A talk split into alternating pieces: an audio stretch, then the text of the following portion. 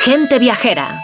Carlas Lamelo. ¿Qué tal? Muy buenos días, bienvenidos a Gente Viajera. Hoy les mando la postal sonora al lado de un río. ¿Sabes qué?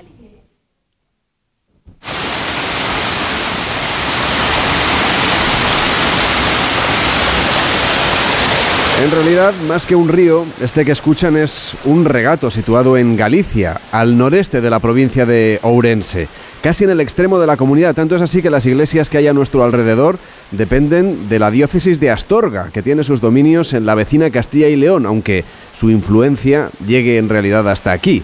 Cobijadas por el desnivel, en esta ribera se levantan una tras otra unas construcciones de obra de una planta, hechas de piedra, de pizarra y de canto rodados que vienen, claro, de, de este río. Lo que vemos son edificios pareados que guardan los secretos del vino de Valdeorras, la comarca por la que hoy estamos paseando. Una vez atravesamos los portones de madera, accedemos a una antesala que es diáfana y muy poco iluminada. Antaño era el lugar en el que se llevaban a cabo las labores del vino cuando cada elaborador presumía ante sus vecinos de la calidad de sus caldos, como si de una fórmula secreta se tratase.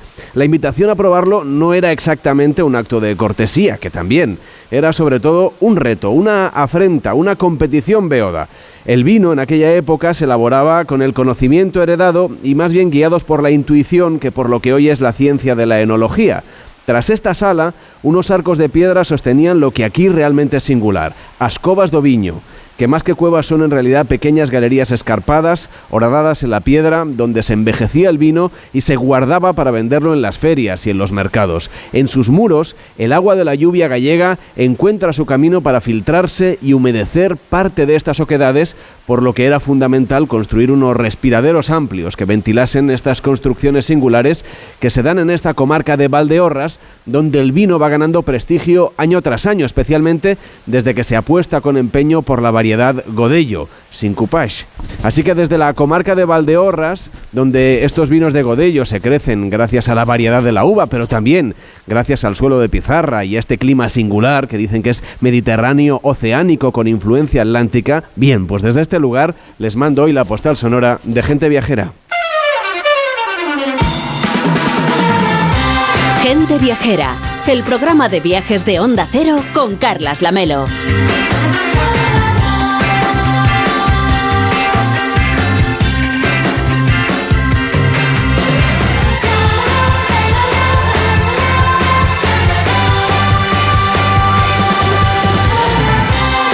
Gente Viajera se emite en directo desde el Centro Cultural Avenida en el Concello de Arrúa, en el corazón de la comarca orensana de Valdeorras. Lo hacemos saboreando el Godello, uno de los grandes vinos blancos de Galicia que ha conquistado la excelencia en las más prestigiosas guías del vino de todo el mundo. Estamos aquí con el patrocinio de Turismo de Galicia y me acompaña Víctor Herranz. ¿Qué tal, Víctor? ¿Cómo estás? Buenos días. Muy buenos días, Carles. Además, hoy hemos dormido en un sitio realmente singular, hay Sí, que la- contarlo. Sí, sí, la verdad es que es de medio de, de un cuento de hadas, ¿no? Eh, con su era un pazo, un pazo aquí al lado en el barco y la verdad es que todos los muebles, la decoración, el sitio, la instalación en los jardines era maravilloso. Luego les vamos a dar más detalles de este lugar que parece una cápsula del tiempo. Parece que estemos entrando en el siglo XIX conforme vamos accediendo a, esto, a este lugar que está, como decíamos, en esta comarca de Valdeorras, que está compuesta por nueve municipios, Arrúa, Obarco, Rubiá, Petín, Obolo, Carballeda, Larouco, Vilamartín y Aveiga. Es la comarca de Valdeorras que no solo cuenta con la riqueza de sus recursos naturales y la fertilidad de sus tierras, ya desde la época megalítica, sino que ha sido un espacio de acogida de numerosos pueblos a lo largo de la historia, una comarca remota de la Galicia interior que ha conseguido en poco tiempo resucitar y poner de moda una variedad de vino casi casi extinguida. Así que quiero, Víctor, que nos cuentes la historia de cómo están recuperando aquí ese vino de Godillo y mm, poniéndolo de moda, podríamos decir. Desde luego, bueno, lo principal que debemos entender de esta comarca es dónde está situada, ¿no? La riqueza de sus suelos de pizarra, arenisca y granito, la variedad de sus climas que abarcan desde el Mediterráneo al Atlántico, pasando por el continental, que alimentan unos impresionantes valles rodeados de macizos y montañas. Lo segundo es que hablar de Valdeorras es hablar de vino, como bien decías, del río Sil, de castaños, de naturaleza, de paisajes únicos donde descubrir también senderos milenarios y miles de experiencias. Pero lo impresionante, como es que detrás hay una historia de supervivencia de una uva blanca muy particular que, como dicen, debe de ser tataranieta de una de aquellas cepas que introdujeron los romanos en Galicia, a donde llegaron buscando oro y que estuvo a punto de extinguirse en el siglo XIX, que se revivió en un laboratorio y que gracias al empeño de varios productores locales adelantados a su tiempo, a los que tildaron de locos, pues se consiguió crear un vivero experimental que ha revivido una uva de Godello que es a día de hoy una de las más famosas del mundo. Enrique Domínguez Oceta, ¿cómo estás? Buenos días. Muy buenos días, Carles. Hemos quedado todos prentados de estas covas de viño. Bueno, sí, la verdad es que enamora ver esos espacios excavados en la roca y luego reconstruidos por, por el hombre en su, en su entrada. Y, bueno, yo creo que no hay mejor relación entre el hombre y la tierra que meter eh, el vino que sale de la superficie en las cuevas dentro, dentro de la tierra. Pero la verdad es que es precioso viajar aquí y ver que, como tú decías, en, en la entrada, un lugar que es muy remoto porque realmente está en, un confín de la comunidad, eh, bueno, pues al mismo tiempo sea tan hermoso, tan bonito, tan bello y esté tan lleno de vida y por otra parte que sea tan accesible como lo hemos encontrado. José Manuel Merelles, director de la Agencia de Turismo de Galicia. Vos días. Hola, buen día. ¿Cómo está? Muy bien. Bueno, está, hoy juega en casa, ¿no? Sí, jugamos en casa. Está contento. Sí, muy contento. Eh, es muy importante, como decíamos, eh, eh, esta es una comarca que lo que nos ha parecido a todos, ayer lo comentábamos antes de cenar, a todo el equipo de gente viajera que tiene muchísimo potencial, que estamos seguros que si volvemos dentro de cinco años, aquí va a haber muchos más restaurantes, más alojamientos y más actividades que están empezando ya a diseñar ustedes. Sí, estamos seguros que tiene un gran futuro Valdeorras, sobre todo porque tiene los mimbres para ser un gran destino turístico dentro de Galicia.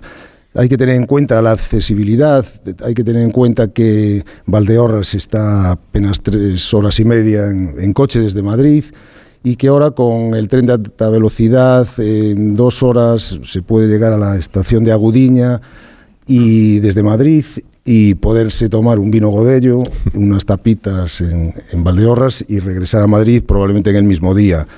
Es una comarca que naturalmente, eh, desde el punto de vista de la naturaleza, eh, tiene dos joyas impresionantes que son el macizo, el macizo de Trevinca y el Parque Natural de Enciña de Alastra. Tiene un patrimonio eh, histórico muy importante que viene desde la época eh, de los castros y sobre todo la romanización, dejó una huella importante y eh, podemos encontrar también en el ámbito enogastronómico, pues bueno, habéis tenido la oportunidad de comprobar lo que son los vinos de la denominación de origen Valdeorras y esa gastronomía de aquí que se centra mucho en, las carnes, sobre todo de, de, cabrito y el vacuno, con razas, la rubia gallega y autóctonas en las proximidades, que son la vianesa y la caldelá, lo cual pues eh, genera un cóctel pues muy atractivo para atraer visitantes. Estamos en un cine además. No sé si usted había venido aquí de pequeño. Sí, al cine Avenida, por supuesto. Grandes recuerdos de, ciclos de cine, de estrenos y la verdad es que el Ayuntamiento de Arrua ha hecho un gran trabajo por recuperar este espacio y hay que decirlo, es un pueblo de apenas 4.000 habitantes y ofrece eh, cine de estreno todas las semanas. Eso es un lujo ahora mismo en, cualquier eh, municipio de estas características.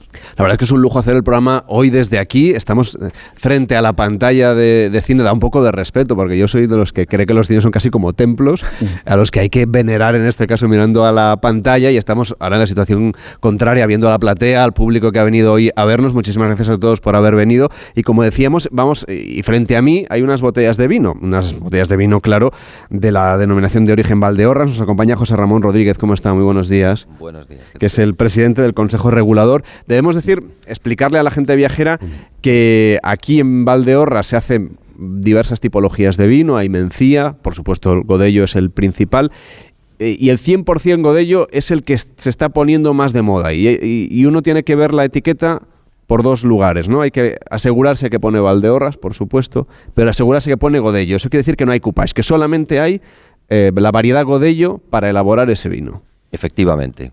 Em, ya desde hace muchos años en la de Valdeorras venimos apostando por algo singular, algo nuestro, algo que hemos recuperado, algo que estaba casi en extinción. Y es el mono varietal 100% de ello. Y es un vino que se está poniendo cada vez más de moda. Efectivamente, cada vez eh, vendemos más eh, fuera de Galicia y, esto es motivado por su calidad. Bueno, en toda España, por supuesto, pero creo que hasta en Australia beben vino de Godello. Sí, efectivamente, en todo el mundo, somos internacionales. Dentro de España, ¿cuáles son las zonas donde ustedes exportan más botellas de vino 100% Godello? Eh, por supuesto Madrid y Barcelona, por tema de población, evidentemente, pero luego toda la costa andaluza, eh, Valencia, Alicante. Nos avanzaba antes, Víctor, que ustedes han recuperado esta variedad de vino y esta manera de elaborar el vino. ¿Cómo ha sido el proceso para una cosa que prácticamente estaba extinguida, convertirla en algo realista, que funcione y que además se esté convirtiendo en una tendencia? Pues eh, a finales de los 70, eh, una colaboración público-privada, eh, Extensión Agraria, activa un plan de recuperación de mm, viñedos singulares autóctonos y bueno, pues cuatro o cinco locos mm, se lanzan a producir a replantar su viñedo con variedades plenamente autóctonas. El godello estaba prácticamente desaparecido de la filoxera y mm, poco a poco, es una labor de muchos años y apostando siempre por la calidad eh, en contra de la cantidad. Es una producción pequeña entonces, comparado con otras de dos que tenemos en España, ¿no? Sí, sí, sí. Eh, este año que ha sido el año de mayor producción, por la entrada también en producción de nuevas plantaciones, estamos en, no llegamos a 8 millones de kilos entre todas las variedades. De Godello no llegamos a los 7 millones de kilos, es decir, es una gota. Me han dicho que hay 30 millones de copas. Como mucho. Solamente. O sea, que si ayer nos tomamos nosotros alguna, ya hemos dejado sin existencia, o sea, con menos existencias, ¿no? Sí, efectivamente. No solo es de mm, un vino de mucha calidad, sino además que es muy exclusivo. Y, esa exclusividad mm, es bien valorada por el sector de la hostelería, porque imagino que son sus principales embajadores, ¿no? Cuando van a vender al resto de España, obviamente se puede encontrar en grandes superficies, se puede encontrar en tiendas especializadas, pero donde los vinos se presentan suele ser en las cartas de los restaurantes. Efectivamente. Y ahí eh, cada vez eh, los restaurantes de mm, cierto nivel están apostando por nuestros varietales. Tengo entendido que hay bodegueros de otras DOs con mucho recorrido que están fijando ya no solamente su mirada, sino también sus inversiones en esta zona de Galicia. Sí, en los últimos 10 años han entrado grandes eh, grupos bodegueros españoles a, producir godello de Valdeorras. ¿Por qué vienen aquí? Por la calidad. Le voy a pedir que nos haga una cata en directo para aprender entre todos a saborear estas variedades. Así que mientras usted va preparando, tenemos ya las copas y tenemos ya las botellas. Eh, como decíamos, estamos en Valdeorras. Vamos a hablar de la ruta del vino de Valdeorras porque también hay una ruta del vino para poderla recorrer. Enrique Domínguez Uceta es quien nos va a hacer un poco de cicerón en este recorrido en una zona que tiene muchísimo carácter, Enrique. Bueno, eh, la verdad es que es una zona con una gran personalidad porque tiene el encanto y el carácter de los lugares extremos, de los enclaves geográficos eh, que son diferenciales y Valdeorras está en el norte y en el este de la provincia de Ourense, está muy cerca del límite actual con la provincia de León, con el Bierzo, y de hecho perteneció a una provincia efímera que era la provincia de El Bierzo, que existió desde 1821 hasta la división provincial de Javier de Burgos de 1833. Pero no está lejos de Ponferrada, lo digo para situarlo porque en realidad está al pie de las montañas que separan una tierra de otra, Castilla de Galicia, eh, esas sierras del macizo galaico-leonés, al pie de Peñatrevinca, cerca también de Zamora y de Sanabria. Y Peñatrevinca es la montaña más alta de Galicia, tiene más de 2.000 metros, 2.127, y desde ahí pues va bajando el territorio, un territorio en la parte más alta de roca desnuda, que luego da paso a unos bosques estupendos, abundantes en castaños y en caza también, un territorio de montaña donde hay muflones y hay ciervos y hay venados y hay zorros y hay lobos también y, y jabalíes. Son bosques auténticos y profundos, estupendos para hacer senderismo y también con, con muy buenas rocas para la escalada. Pero luego cuando seguimos bajando, esos bosques van dejando paso a las laderas cubiertas de viñedos que descienden hasta los ríos, especialmente hasta el Sil, claro, que es el, río padre de, esta zona, y, bueno, va acompañado por su arbolado de ribera. Hay mucha agua en la zona, se ha llenado también de embalses, de saltos de agua, de hidroeléctricas, y, así que ya ves, Carles, que estamos hablando de una zona en la que la naturaleza yo creo que le ha dado todo, un, un mundo rico, complejo y además de preciosos paisajes cubiertos de verdor de arbolado. Claro, por este paisaje que nos estás describiendo, Enrique, es por donde discurre esa ruta del vino de Valdeorras, con pueblos enlazados por un camino que además es muy fácil de seguir para la gente viajera. Bueno, sí, y menudo camino, además, un camino de origen romano, que era la vía romana 18, que unía Astorga con Braga, en Portugal, y que atravesaba las montañas por aquí, precisamente, con un recorrido, mm, al parecer, de gran dificultad técnica cuando construyeron la vía, y eso les obligó a tallar las montañas para dar al camino una pendiente eh, razonable, y para eso tuvieron que hacer un alarde de ingeniería que todavía podemos ver en lo que se conoce como los codos del Arouco. Eh, pero bueno, tenemos que identificar esa ruta del vino de la que estamos hablando de Valdeorras, que va subiendo desde su inicio o su parte más baja en Larouco, sigue en Petín y Arrúa, Vilamartín o Barco de, de Valdeorras, que es la mayor de las poblaciones de la zona, y culmina en Rubiá, que son, yo creo, los pueblos de la zona que cuentan con mayor número de viñedos y de bodegas y que arman este itinerario, pues yo creo que lleno de interés, que básicamente sigue el trazado de esa vía nueva construida por los romanos. Y por supuesto podemos decir entonces que esa ruta del vino de Valdeorras que hoy estamos describiendo se la debemos en realidad, seguro en buena venida, a los romanos, que por cierto también les gustaba muchísimo el vino. bueno, sí, han venido de la mano las obras de ingeniería y, y, el vino. Les encantaban las obras públicas, por eso hicieron con tanto mimo esa vía nueva, que era la 18 del itinerario de Antonino, de la que se reconoce todavía el trazado, que va enlazando la mayoría de los pueblos de la ruta del vino con algunos elementos muy hermosos, bonitos de ver en este paisaje tan accidentado, sobre todo el puente romano conocido como Ponte de Acigarrosa, de cinco arcos desiguales, es un gran puente, es muy muy bonito, pero hay vestigios romanos por todas partes, además de castros anteriores a que llegaran los romanos, eh, pero bueno, también son romanos otras cosas que vale la pena ver como el mosaico de Acigarrosa en Arrúa, los pilares de Apontóriga en Carballeda de Valdeorras, la lápida de San Estevo en Arrúa y aún quedan restos de explotaciones mineras de aquel tiempo en el valle de Valdeorras. Mm, ayer mismo veíamos junto a la carretera el Monte Furado, un vestigio de la manera en que desmontaban las montañas auríferas los romanos, de la misma manera que hicieron en las Médulas, que no están muy lejos, y ya he mencionado también esa talla heroica de los montes en el tramo más difícil de la Vianova, esos codos del Arouco, cerca del puente Vivey, que es otro alarde espectacular de puente romano por su altura, que quizás sea el mejor puente romano de la península después del puente de Alcántara en Cáceres. O sea que ya ves que mm, los romanos eh, imprimieron carácter a este territorio. Pero ya después de los romanos, el territorio de Valdeorras siempre ha mantenido su interés, siempre ha sido un lugar de paso, claro, diario, por ejemplo. Eh, claro, es un, es un paso natural. Los romanos yo creo que escogieron muy bien ese, ese, camino de su vía nova y por ahí pues eh, siguió pasando gente, claro, y apreciando su vino, como en La Rioja. Es, un caso yo creo que parecido. ser una tierra de paso y de buenos vinos, yo creo que en eso coinciden. Y aunque hay un par de momentos en su historia que yo creo que tienen especial interés. Uno es la llegada de los monasterios cristianos eh, eh, a este territorio, que no solamente eran centros religiosos, también organizaban la economía de su entorno y todavía es importante el culto en la comarca de los que acuden al monasterio de las Ermitas, que es un edificio barroco absolutamente fascinante. Es de lo mejor del barroco gallego, extraordinariamente eh, hermoso y complejo. Está empotrado en un valle que está plantado de olivos en, un sitio bellísimo a mitad de ladera y que estuvimos visitando ayer y que realmente fue emocionante. Me, parece que está hecho desde el año 1624. Y luego ya pues llegó la modernidad de la mano del ferrocarril a finales del siglo XIX, porque el tren también buscó este paso natural en su camino para enlazar Palencia con A Coruña y eso pues aceleró y facilitó su conexión con Castilla y con la Galicia marítima y también es verdad que se convirtió en puerta de salida bastante rápida para una emigración muy abundante que ha tenido en, en más de una ocasión el territorio de Valdeorras. Os voy a pedir a todos que toméis la copa que ya nos han servido para hacer esta cata en directo de la primera variedad. Esta es 100% Godello, ¿verdad, señor Rodríguez? ¿En qué nos tenemos que fijar? Ah, ya hemos contado la etiqueta, una vez ya tenemos la botella, ahora hay que servirla en la copa, ya la tenemos y ¿Cómo hay que hacer una cata? A ver si lo podemos contar bien aquí en directo. Eh, bueno, la cata tiene tres fases. La primera es la fase visual. Eh, es un vino joven de la cosecha 2022. Entonces eh, tiene que debería tener un, un color pajizo. Efectivamente, así lo vemos, un color pálido, con reflejos em, verdosos. En los laterales de la copa podemos ver los reflejos verdosos. En fase olfativa es un vino de intensidad media. El Godello no se caracteriza por tener una enorme intensidad en nariz, ¿vale? Pero eh, nos da notas de manzana, cítricos, que nos ya nos están hablando de que va a ser una variedad muy fresca, que va a ser un vino muy fresco. Y luego en boca, así lo probamos, es una maravilla.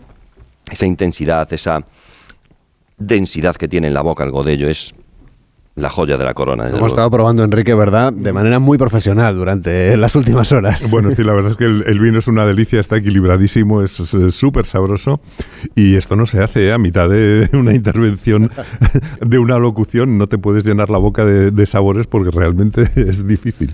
Señor, como decíamos, es muy importante, lo que decíamos es que el vino ha sido un poco la punta de lanza del desarrollo de esta comarca últimamente y que de la mano quieren ustedes que llegue el enoturismo también. Está empezando a llegar ya, por otra parte. Sí, la verdad es que mm, tenemos, eh, hay un esfuerzo por parte de la Junta de Galicia a través de los fondos Next Generation para la inversión de unos 30 millones de euros en las cinco denominaciones de origen eh, de los vinos de, de Galicia y en Valdeorras pues va a haber una inversión sustancial para poner en valor lo que es el enoturismo y, poder desarrollarlo y aprovechar esas potencialidades que tiene tanto la DO como la propia comarca y esa proximidad que cada vez tenemos más hacia mercados emisores, que pueden ser, como decía antes, del resto de España, pero también del resto del mundo y, de la propia Galicia. Decíamos, Enrique, que uno de los elementos singulares son esas cuevas de las que luego vamos a hablar,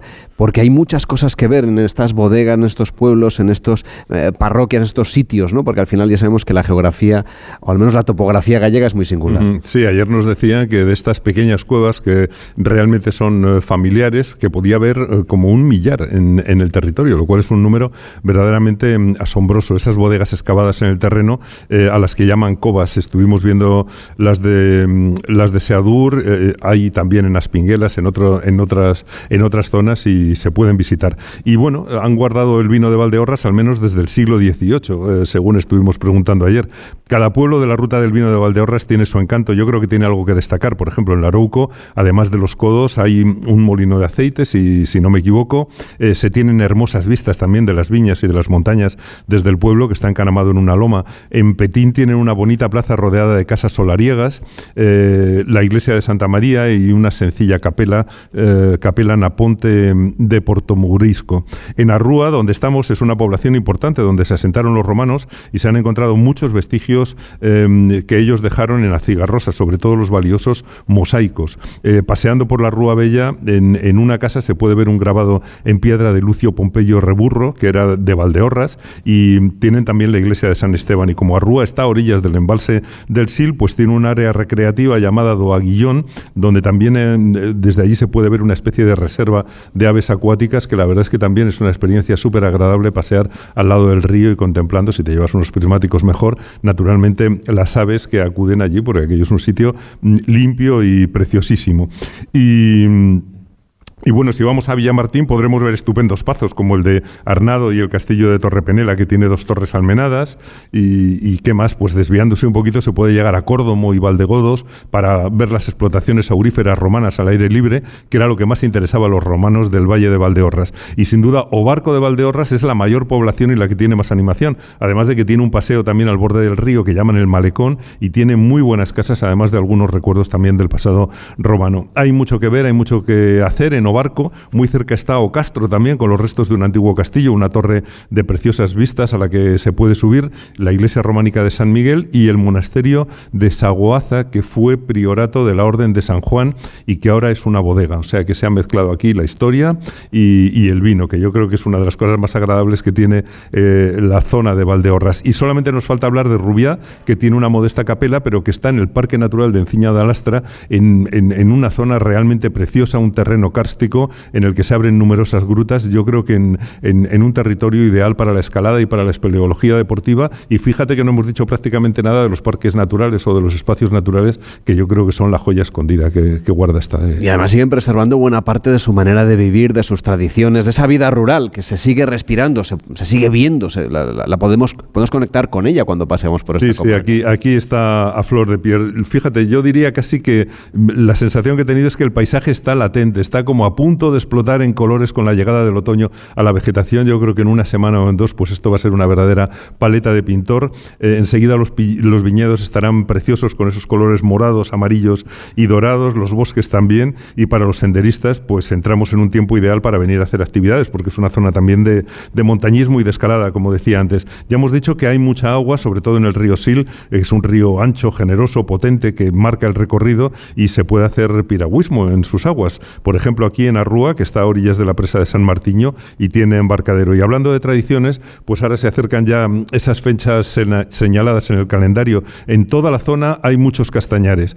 eh, que dan castañas naturalmente, y a finales de octubre y primeros de noviembre pues celebran el tradicional magosto a base de castañas asadas y chorizos como principales ingredientes y se celebra el magosto alrededor del fuego pues prácticamente en cada pueblo, en cada barrio, en cada, en cada esquina. Es una fiesta mm, absolutamente eh, vigente y es una pena que no queden casi artesanos porque aquí ha habido mucha artesanía en relación con la madera de castaño, naturalmente había tallas artísticas, se fabricaban toneles, mm, eh, bueno, había, había muchísima actividad que se va perdiendo, pero afortunadamente siguen trabajando con la piedra de manera intensa, con el granito y especialmente con la pizarra, porque mm, estamos en, el mayor productor de pizarra de Europa. Hemos visto los camiones que salen cargadísimos. Bueno, una, cosa impresionante. es, una, es una piedra muy bonita que luego, además, por otra parte, pues vemos en los tejados de las casas y todos los paisajes están llenos de esas pequeñas casitas diseminadas entre los árboles que están muy bonitos. Y bueno, si a todo esto eh, le sumamos eh, pues una cocina muy sabrosa, como corresponde a estas tierras de montaña, el que hay probabilidad naturalmente de comer caza,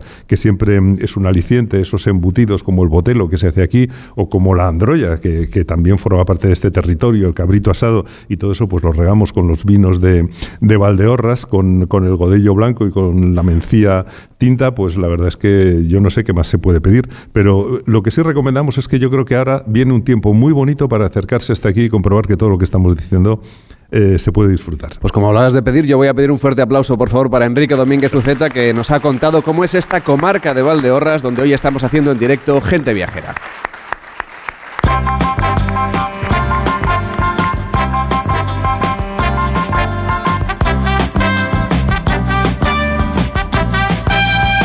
Y a las 12 y 32, las 11 y 32 en Canarias, les hablamos de esta ruta del vino que, como bien nos ha contado Enrique, engloba un patrimonio histórico, cultural y paisajístico que descubrir en Valdeorras, una comarca que a través de esta asociación apuesta por el enoturismo y la cercanía con los viajeros que llegan a esta zona a probar no solamente sus vinos, sino también a visitar las bodegas en las que se elaboran. Alejandra Carril, ¿cómo estás? Buenos días. ¿Qué tal, Carlos? Buenos días.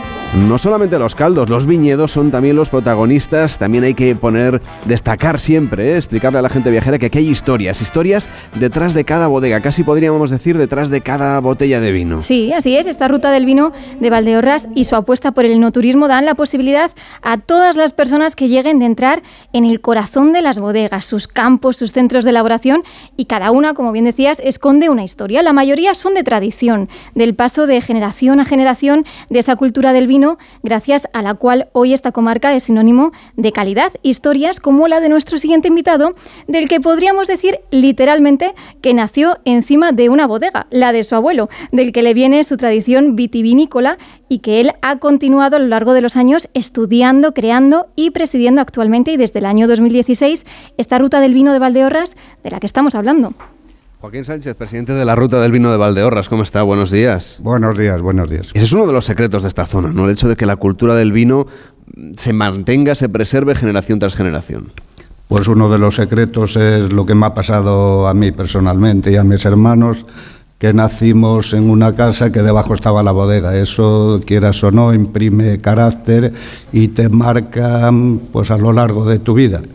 Eh, yo personalmente a los 14 años me fui del pueblo, pero la cabeza no paró de trabajar hasta que de alguna manera, eh, después de formarme, pues eh, logramos eh, montar una bodega aquí en Valdeorras y, estar actualmente pues en producción y estar eh, funcionando.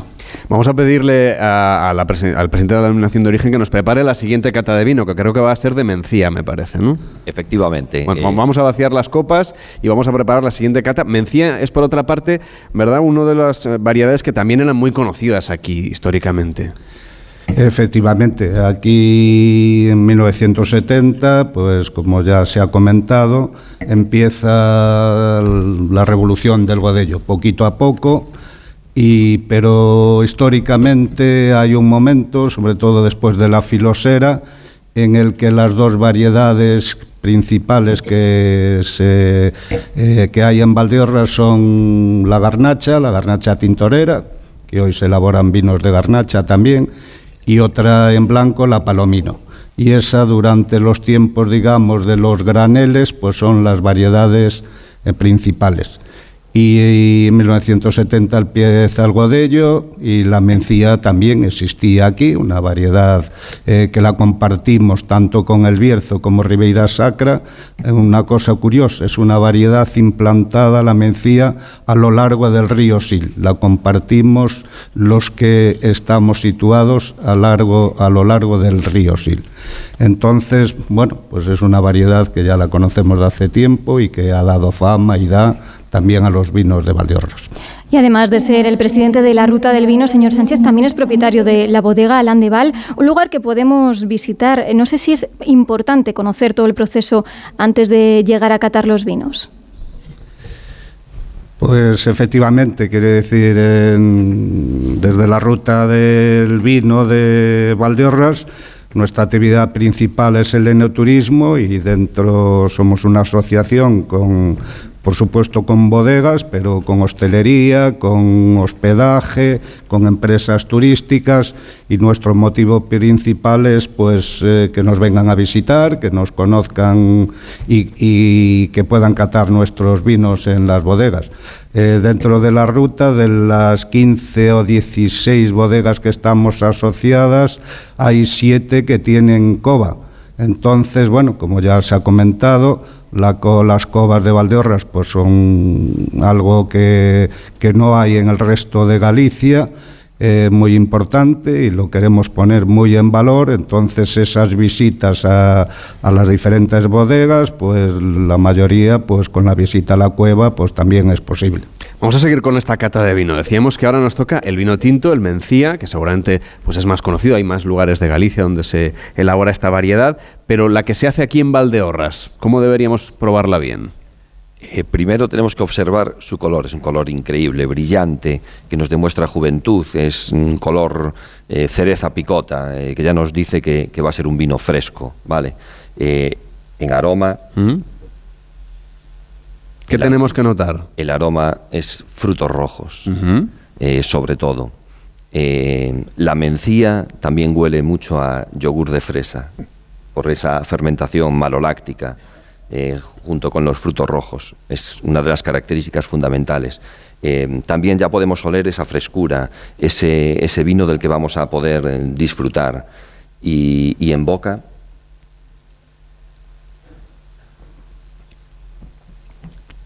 En boca volvemos a, apreciar ahora esos aromas a frutillos rojos, incluso em, a frutos negros también, eh, esa mineralidad típica de los suelos de pizarra. Eh, es un gran vino para disfrutar no solo de la primera copa, sino de la segunda. Invita. Un, poco nos traslada a los paisajes húmedos de Galicia, ¿no? Efectivamente, efectivamente. Está con nosotros Cristina Núñez, que es técnico de la ruta del vino de Valdeorras. ¿Cómo está? Muy buenos días. Hola, buenos días. Porque aquí, además de la ruta, de la visita a los viñedos, de la visita a estas covas de viño, también realizan actividades. Por ejemplo, mañana tienen una actividad deportiva. Sí, mañana tenemos lo que es la tercera BTT de la ruta del vino de Valdeorras, que lo que pretendemos con estas rutas es mostrar, bueno, dar a conocer no solo nuestros vinos, sino también nuestro, nuestro paisaje. Mañana tenemos una ruta de 44 kilómetros que discurre por cuatro de los ayuntamientos que forman parte de la ruta. Parte de aquí, de la, del municipio de Arrúa, y recorre Petín, Larouco, Bolo y vuelve otra vez a la, a la Rúa. Otra forma de conocer esta ruta del vino de Valdeorras es hacerlo en la primavera, ¿no? Porque ahí tienen la primavera de puertas abiertas. Sí, este año celebramos la duodécima edición y la verdad que estamos muy contentos con, con, bueno, con el resultado que hemos obtenido en las, en las últimas ediciones de la Primavera de Puertas Abiertas, porque la verdad que notamos que estamos teniendo muchos visitantes que vienen a la, a la, comarca, porque nuestro reto, la verdad, es vender Valdeorras como destino turístico. Claro, porque una de las cosas que hacen ustedes en la primavera, y eso me, me lo ha apuntado a ver si me puedo escapar, que es subirse a una bicicleta eléctrica y recorrer esta zona, no solamente la parte de los viñedos, sino ese parque natural de la Serra de Enciña de Lastra. Eh, sí, este año en lo que es la primavera de Puertas Abiertas hicimos una ruta de 20 kilómetros recorriendo lo que es el parque y finalizamos con una cata en uno de sus miradores y la verdad que tuvo un éxito brutal. Por eso de ahí que sigamos organizando actividades que combinen no solo el disfrute del vino, sino la actividad también deportiva. Estamos en un cine y vamos a hablar de un tipo de producción audiovisual. En este caso, un documental que ustedes han elaborado o han colaborado a elaborar, que se llama Escobas de Valdeorras y que nos explican justamente la historia de estos lugares tan singulares de los que venimos hablando a lo largo de todo el programa. Eh, sí, lo presentamos este año en junio. Eh, es un relato coral en el que participan no solo bodegueros, sino también viticultores y personas que tienen cueva y en el que muestran la historia de las covas y dan a conocer lo que es lo que nosotros eh, reconocemos como el patrimonio etnográfico más importante de lo que es la comarca de Valdeorras. Y también una especie de cineforum, ¿no? Donde ustedes maridan el vino con una buena película. Exacto. A ver, ¿cuál es una de las últimas que hayan ustedes preparado? Eh, pues en, el mes de agosto realizamos una actividad, porque como bien digo, tratamos de conectar territorio a vino y eh, patrimonio a vino. Pues en lo que es la Torre del Castro, que está considerada VIC, realizamos una cata de cino y vino en el que combinamos diferentes sketches de películas con el maridaje de vinos de Valdeorras. O sea, señor Mereyes, que la gente puede venirse aquí. Usted nos planteaba un plan de un día para la gente de Madrid. Vengan de donde vengan, eh, si ya le ponemos una bicicleta eh, eléctrica, si le ponemos un ratito de senderismo y un alojamiento singular como el pazo en el que hemos dormido, esto ya es un fin de semana largo. O, más, o hasta un mes. bueno, hombre, esto es que son unas buenas vacaciones. unas buenas vacaciones. Desde luego aquí me parece que eh, en verano hace calor, ¿no? porque tiene una ascendencia así como de, de clima mediterráneo, pero que pese a todo se está muy bien. ¿no? Sí, el verano es la época en la que pues, eh, la gente que estamos fuera y somos de la comarca, pues eh, solemos venir y la verdad es que todos los pueblos de, la comarca se llenan de gente joven que, puede desarrollar distintas actividades, muchas de ellas alrededor del vino, precisamente en Arrúa se celebra una fiesta que se llama Baco Festa, que une ese pasado romano de la comarca y concretamente de Arrúa con, con, el vino, es sobre todo ese vino blanco, el godello y también el tinto, la mencía. Esta bodega que estuvimos visitando ayer también, la suya, eh, señor Rodríguez, es la bodega Joaquín Rebolledo, que fue una de las pioneras en esta zona, estas primeras que, un poco casi enfrentándose a los vecinos, ¿no? Su suegro dijo, no, yo voy a hacer solamente godello. Sí, ¿Qué, ¿Qué, variedades tienen ahora? ¿Cuáles son las estrellas de, de, su, de su portafolio? Sí, godello, mencía, y luego variedades autóctonas minoritarias como la Sousón, Brancellao, Caño Tinto, para elaboraciones especiales. Eh, nada, eh, él era un loco, como otros eh, pocos que eran de la zona y creyeron en que mm, la calidad de nuestro territorio, la calidad de nuestros vinos es superior y somos los primeros que tenemos que empezar a creer eh, en ello. Pues les voy a pedir que cojan sus copas, que las alcen. Vamos a brindar por esta denominación de origen Valdeorras, por esta comarca y por gente viajera, que hace una pequeña pausa para tomarnos este vino y seguimos contándoles más cosas de este rincón de Galicia. En Onda Cero, gente viajera. Carlas Lamelo. ¿Qué tal, Susana? ¿Estás bien? Mi madre, que vive sola y se ha vuelto a caer. ¿Por qué no le pones la alarma de Securitas Direct? Aparte de estar protegida en casa, tiene un botón SOS para avisar emergencias. Así te quedarás mucho más tranquila. Protege tu hogar frente a robos y ocupaciones con la alarma de Securitas Direct. Llama ahora al 900 272 272. Gracia es médico y a su tío le duele la cabeza por una reseña falsa sobre él en Internet. No te preocupes, habla con AMA, porque con el seguro de responsabilidad civil profesional te ayudan a gestionar y proteger tu vida digital profesional. AMA, seguros para profesionales sanitarios y sus familiares. Infórmate en amaseguros.com o en el 911 75 40 37. Ghana, que es el país del mundo que más ropa de segunda mano recibe. El 80% de la producción textil termina tirándose. Detrás de estos contenedores de ropa, creyendo que estamos haciendo el bien, estamos realmente contribuyendo a esto. No era consciente de que la ropa solo es nuevos plásticos. Enviado especial, ropa basura. Nueva temporada el martes a las 10 y media de la noche en La Sexta. Ya disponible en Atresplayer. Si quieres ahorrar el doble, con Repsol lo tienes muy fácil. Paga con Wilet y consigue hasta 40 céntimos por litro en todos tus repostajes y hasta el 100% de tus recargas eléctricas. Ven a Repsol y multiplica por dos tu ahorro. Y ahora disfrútalo hasta el 10 de enero. Esto es Conectar Energías. Más información en Repsol.es.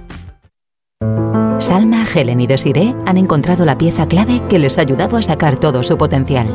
Y lo han hecho junto a Fundación Axis, donde acompañamos cada año a más de 50.000 personas en situación de vulnerabilidad. Tú también puedes convertirte en su pieza clave, porque contigo todo encaja. Descubre más en fundacionachis.org. Solo hasta el domingo 22 de octubre, todos los juguetes de Hipercor tienen un 40% de regalo. Muñecas, peluches, coches, juegos de mesa. Todos con un 40% de regalo. Que podrás utilizar en una próxima compra en cualquier departamento de Hipercor. Aprovechate, solo hasta el domingo. En Hipercor y en hipercor.es. Consulta condiciones. Bienvenidos a Ourense. Descubre una provincia singular y con identidad propia. Un Ourense que conserva tradiciones milenarias que queremos compartir contigo. Gastronomía, vinos, carnaval, patrimonio y su más preciado tesoro, el termalismo. Descubre Ourense. Querrás volver. Deputación de Ourense. La carrera Ponle Freno cumple 15 años y vuelve a las calles de Madrid con una marea humana de solidaridad. El 19 de noviembre tienes un buen motivo para correr porque toda la recaudación irá destinada a víctimas de tráfico. Y si no puedes venir a Madrid, apúntate a la carrera virtual y corre con nosotros junto a la Fundación AXA y con el patrocinio de CGA Red de Talleres. Inscríbete ya en ponlefreno.com. Ponle Freno y Fundación AXA, unidos por la seguridad vial. Carlas Lamelo, gente viajera. Muñera Ribeira, tococha de Malajana. Ese mozo quer bailar. Chama canche parecer a min déixame Hoy en Gente Viajera, que estamos en directo desde el Centro Cultural Avenida, en el Concello de Arrúa, en el corazón de la comarca orensana de Valdeorras, les estamos explicando cómo saborear el Godello, uno de los grandes vinos blancos de Galicia, que además ya ha conquistado la excelencia en las más prestigiosas guías del vino de todo el mundo. Y estamos aquí con el patrocinio de Turismo de Galicia y en compañía de José Manuel Merelles, que es el director de la Agencia de Turismo de Galicia, con quien vamos a recorrer esta zona que además de todos los encantos naturales, enogastronómicos que hemos venido contando, tiene también un pasado mm, vinculado con el, con, el Imperio Romano. Ahí hay que destacar la figura del pretorio Lucio Pompeyo Reburro Fabro. ¿Por qué fue tan importante para esta zona? Pues porque se- en una excavación arqueológica se encontró una lápida que está en la iglesia de, de Santo Esteban, Arrúa, y eh, su traducción nos, di- nos indica que este era un, un- un hombre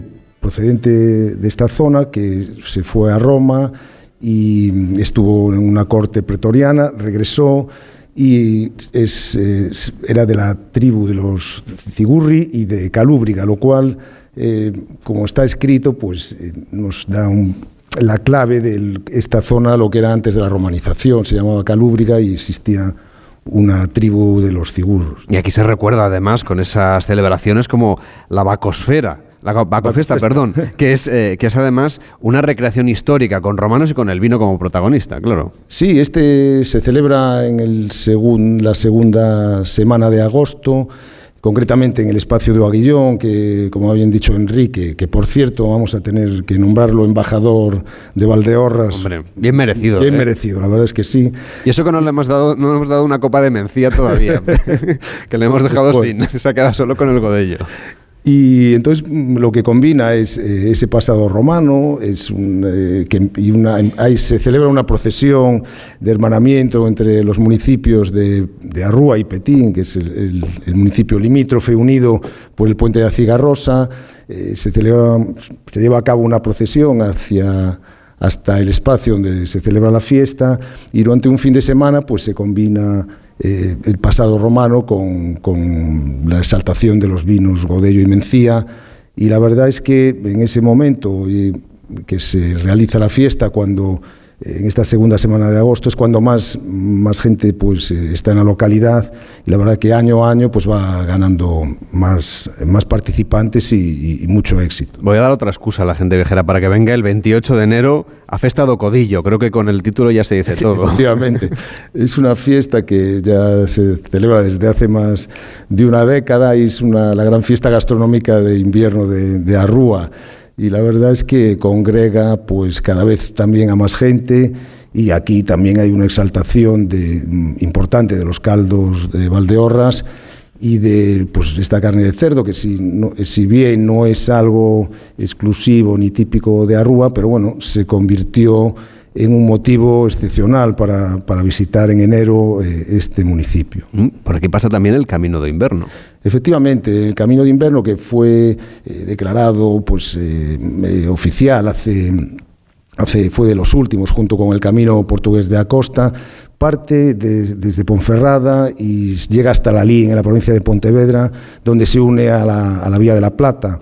Eh, es un camino que, el único camino que atraviesa las cuatro provincias de Galicia y tiene la peculiaridad de que mm, se utilizaba cuando eh, los rigores del invierno eh, impedían pues, los pasos por Piedrafita, pues los peregrinos utilizaban esta vía y, como bien decía, recorre las cuatro, las cuatro provincias. En Valdeorras tiene un recorrido de unos 23, 25 kilómetros que, empieza en el municipio de Rubiá, Carballa de Valdeorras, o Barco de Valdeorras, Vilamartín y Arrúa. Y en Arrúa deja comarca de Valdeorras para entrar en, el municipio lugués de Quiroga y ya después pues las tierras de Lemos. Es un camino que va paralelo al río Sil y la verdad es que tiene tramos impresionantes en esta comarca. Es verdad que por aquí hay alguna iglesia con una cierta inspiración gaudiniana. Sí, aquí hay, hay, hay cierto misterio. La iglesia, eh, la iglesia de Fontey, de la parroquia de Fontey, que es la parroquia de, del, barrio de Estación en Arrúa, se construyó entre finales del siglo XIX y principios del siglo XX. Eh, un, periodista y, historiador de, vecino de Petín y con, bueno, con fuentes eh, locales, pues em, terminó o casi determinó que esta iglesia, que eh, es de dos torres, llama mucho la atención por su, por su as, aspecto neogótico, podría ser obra de algunos planos de Gaudí, puesto que Gaudí en la Casa Grande de, de Arrúa, de Fontey, pasó algunas temporadas mientras estaba, se estaba construyendo el Palacio Episcopal de Astorga, que es una de las, de las obras pues, eh, más importantes de, del arquitecto catalán. Entonces, ahí queda eso. No, no, los planos no han sido hay que seguir investigando. Hay que seguir investigando. Bueno, pues vamos a hacer una pausa y les vamos a explicar cómo fotografiar bien estos paisajes de viñedos en la comarca de Valdeorras, en Ourense, en Galicia. ¿Qué tal, Susana? ¿Estás bien? Mi madre, que vive sola y se ha vuelto a caer. ¿Por qué no le pones la alarma de Securitas Direct? Aparte de estar protegida en casa, tiene un botón SOS para avisar emergencias. Así te quedarás mucho más tranquila. Protege tu hogar frente a robos y ocupaciones con la alarma de Securitas Direct. Llama ahora al 900-272-272. Una aventura inolvidable. He sido minero por un día a 200 metros de profundidad. Museo Minero de Escucha en la provincia de Teruel. Una experiencia única en España y abierto todo el año. Infórmate en museomineroescucha.es. Hola, ya no queda nada para el encuentro educativo Mentesami de la Fundación A3 Media. Este sábado, 21 de octubre, hablaremos sobre cómo impulsar el pensamiento crítico entre tus alumnos en tiempos de inteligencia artificial. Conoceremos maneras innovadoras de transmitir valores y creatividad en el entorno digital y mucho más. Y si te has quedado sin entradas, síguelo en streaming en mentesami.org. Porque la alfabetización mediática e informacional de hoy decide el futuro. Fundación A3 Media. Colaboran Platino Educa y Unie Universidad. ¡Te esperamos! Gente Viajera, el programa de viajes de Onda Cero con Carlas Lamelo. O meu corazón non vai resistir toda esta dor Pegado a mí, nostalgia de ti, está unido al color del otoño, esta estación que es la preferida de los fotógrafos y la comarca de Valdeorras donde nos encontramos está llena de paisajes, claro, lo pudimos comprobar ayer paseando por estas tierras de hospitalidad, de amor por la tierra. Esto es una señal de identidad que le ha gustado especialmente a Manuel Charlón. ¿Qué tal, Manuel? Buenos días. ¿Qué tal? Buenos días, Carles. Decíamos que estamos rodeados de paisajes donde las cepas están muy presentes, son muy protagonistas. No es fácil sacar una buena foto cuando nuestra vista se pierde entre tanta naturaleza, entre tanto verde. ¿Qué consejo nos darías? Pues es verdad que cuando nos rodea una foto de 360 grados, es decir, que nos rodea constantemente fotografías, es muy difícil resumirlo en una sola foto. Por eso tenemos que tener, ante todo, paciencia, un requisito que es mmm, primordial para hacer eh, fotografías en esta zona. Buscar un buen sitio, encontrar el sitio, eh, buscar la luz, adecuarnos a esa luz y disfrutar un poco, buscarnos eh, el entorno y adecuarnos un poco a él. muy importante preguntar a la gente de la zona. Es decir, siempre que vayamos a un sitio como el que estamos, eh, buscar a la gente que nos digan los sitios de ellos preferidos. Y a, nosotros, yo por ejemplo, anoche en la cena con Susana y Joana me dijeron unas coordenadas para moverme. Esta mañana, pues, bueno, me, me he movido un poco a descubrir así la verdad y la verdad es que escuchando un poco es eh, buscar si es cierto lo que te han dicho. Pues venga, cuéntanos, ¿qué has descubierto? Pues mira, te diré que el paisaje que vive es un poco un destino de los viñedos, donde están eh, viñedo, naturaleza, la pizarra da mucha, mucha prioridad a la fotografía, pero no solo es paisaje, sino las casas, los pazos que llaman muchísimo la atención. Ya lo ha dicho Enrique en su comentario, es, es una zona medieval, el pazo es, un, es una, casa grande, un palacio que llama muchísimo la atención y después la diferencia de los pazos gallegos, donde su fachada, es donde hemos estado, el Pazo Ducas que es donde hemos dormido, eh, es un patio con seis arcos, eh, con, pizarra, eh, muy, muy característico de la zona, pero desde luego los ojos de nuestros ojos se van a un poco a, mezclar entre paisaje, pazos, piedras, y eso es realmente lo que realmente da. Hay un sitio, una bodega, que no solo es ir a las, visitar las bodegas, es el camino que te llega a la bodega. Susana me decía al Aldeval, que es una, está en alto y entonces tienes unas vistas maravillosas con el verde de las viñas, ya te digo, los castaños, robles, acebos, y no nos perdamos un poco la fauna. Es decir, cuando tengamos la cámara vamos a tener que ver muchísimo, podemos tener la posibilidad de ver ciervos, eh, corzos, lobos, eh, es, es, muy fácil ver muchísima fauna en este, en, este, en este camino. Yo ya me he apuntado la ruta, ese Pazo do Castro, donde el equipo de gente viajera se ha alojado en esta pasada noche, estas bodegas de Alandeval, algunas de las mm, zonas por ahí, pero creo que desde el punto de vista de naturaleza tú nos quieres recomendar otros puntos en la, en la ruta, en el itinerario que vamos a hacer. Es decir, eh, si seguimos la Nacional 120, en un cuarto de hora aproximadamente, el paisaje que vemos se va revelando un poco eh, brutal a la hora de hacer fotografía. Tenemos que tener mucho cuidado porque si vamos en el coche no será fácil parar en las orillas, pero va a haber fotos constantemente. Es decir, el SIL, por ejemplo, el río, es que es el, hilo conductor de la fotografía en, este, en esta zona. Es decir, el río nos va a llamar muchísimo la atención todo eso. Eh, para llevar al embalse de San Martiño, una especie de, gran valor natural y flora, una vez en la zona podemos subir al monte de Corona, que donde podemos a, un castro romano, es que hay muchísimo. yo le voy a dar un consejo al, de cultura y, turismo, es decir, que haga un concurso de fotografía porque hay muchísimo, muchísimo que fotografiar, tanto que muchas veces te empachas, te empachas de todo lo que hay porque no das abasto a fotografiar todo lo que vamos a ver. La Vía Nova, como no, que va, es un camino que va de Estorga hasta Braga, y, Obolo, que es donde fueron ayer Enrique y Ángel, que es el, la, el santuario de las ermitas, los cruceiros, es decir, hay tanto, Carles, que desde luego vamos a tener que tener varias tarjetas de memoria porque vamos a tener que hacer muchas fotos y editar después. ¿eh? ¿Y qué equipo nos recomiendas que nos traigamos a este viaje a Valdeorras? Pues mira, eh, muy, muy, muy sencillo, es decir, un equipo ligero, suave, es decir, que, que, no pese mucho porque lo que tenemos que hacer es disfrutar. Es decir, mm, los fotógrafos no, no, no tenemos que ser avariciosos a la hora de retener una imagen, es decir, tenemos que tener, eh, ver, ver y fotografiar, pero con calma. Y yo te voy a dar un consejo, como estamos en Galicia y llueve, porque es que es verdad que aquí de vez en cuando cae el agua, cuando vayamos con la cámara hay un utensilio que no es ni un objetivo ni nada, que es una cosita como esta. Si lo están ustedes viendo, ¿qué es, es un gorro de ducha del hotel. Es un gorro de ducha, efectivamente. El gorro de ducha yo le llevo constantemente cuando vengo a Galicia, cuando voy a algún sitio, porque lo que hago es abrirle, no me le pongo en la cabeza, pero protejo la cámara Vale. Dejo toda la Lo usas como un chubasquero para, para la cámara. Y yo voy a poder hacer fotos tranquilamente, Carles. Ah, yo lo hubiera puesto al revés, fíjate. Menos mal que por una vez me lo has enseñado así en persona. y tienes que dejar la parte, obviamente, de, la abierta para el objetivo y, eh, y eh, hacer fotos.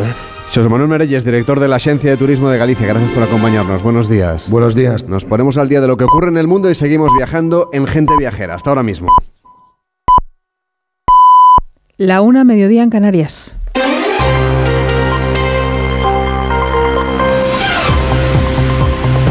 Noticias en Onda Cero.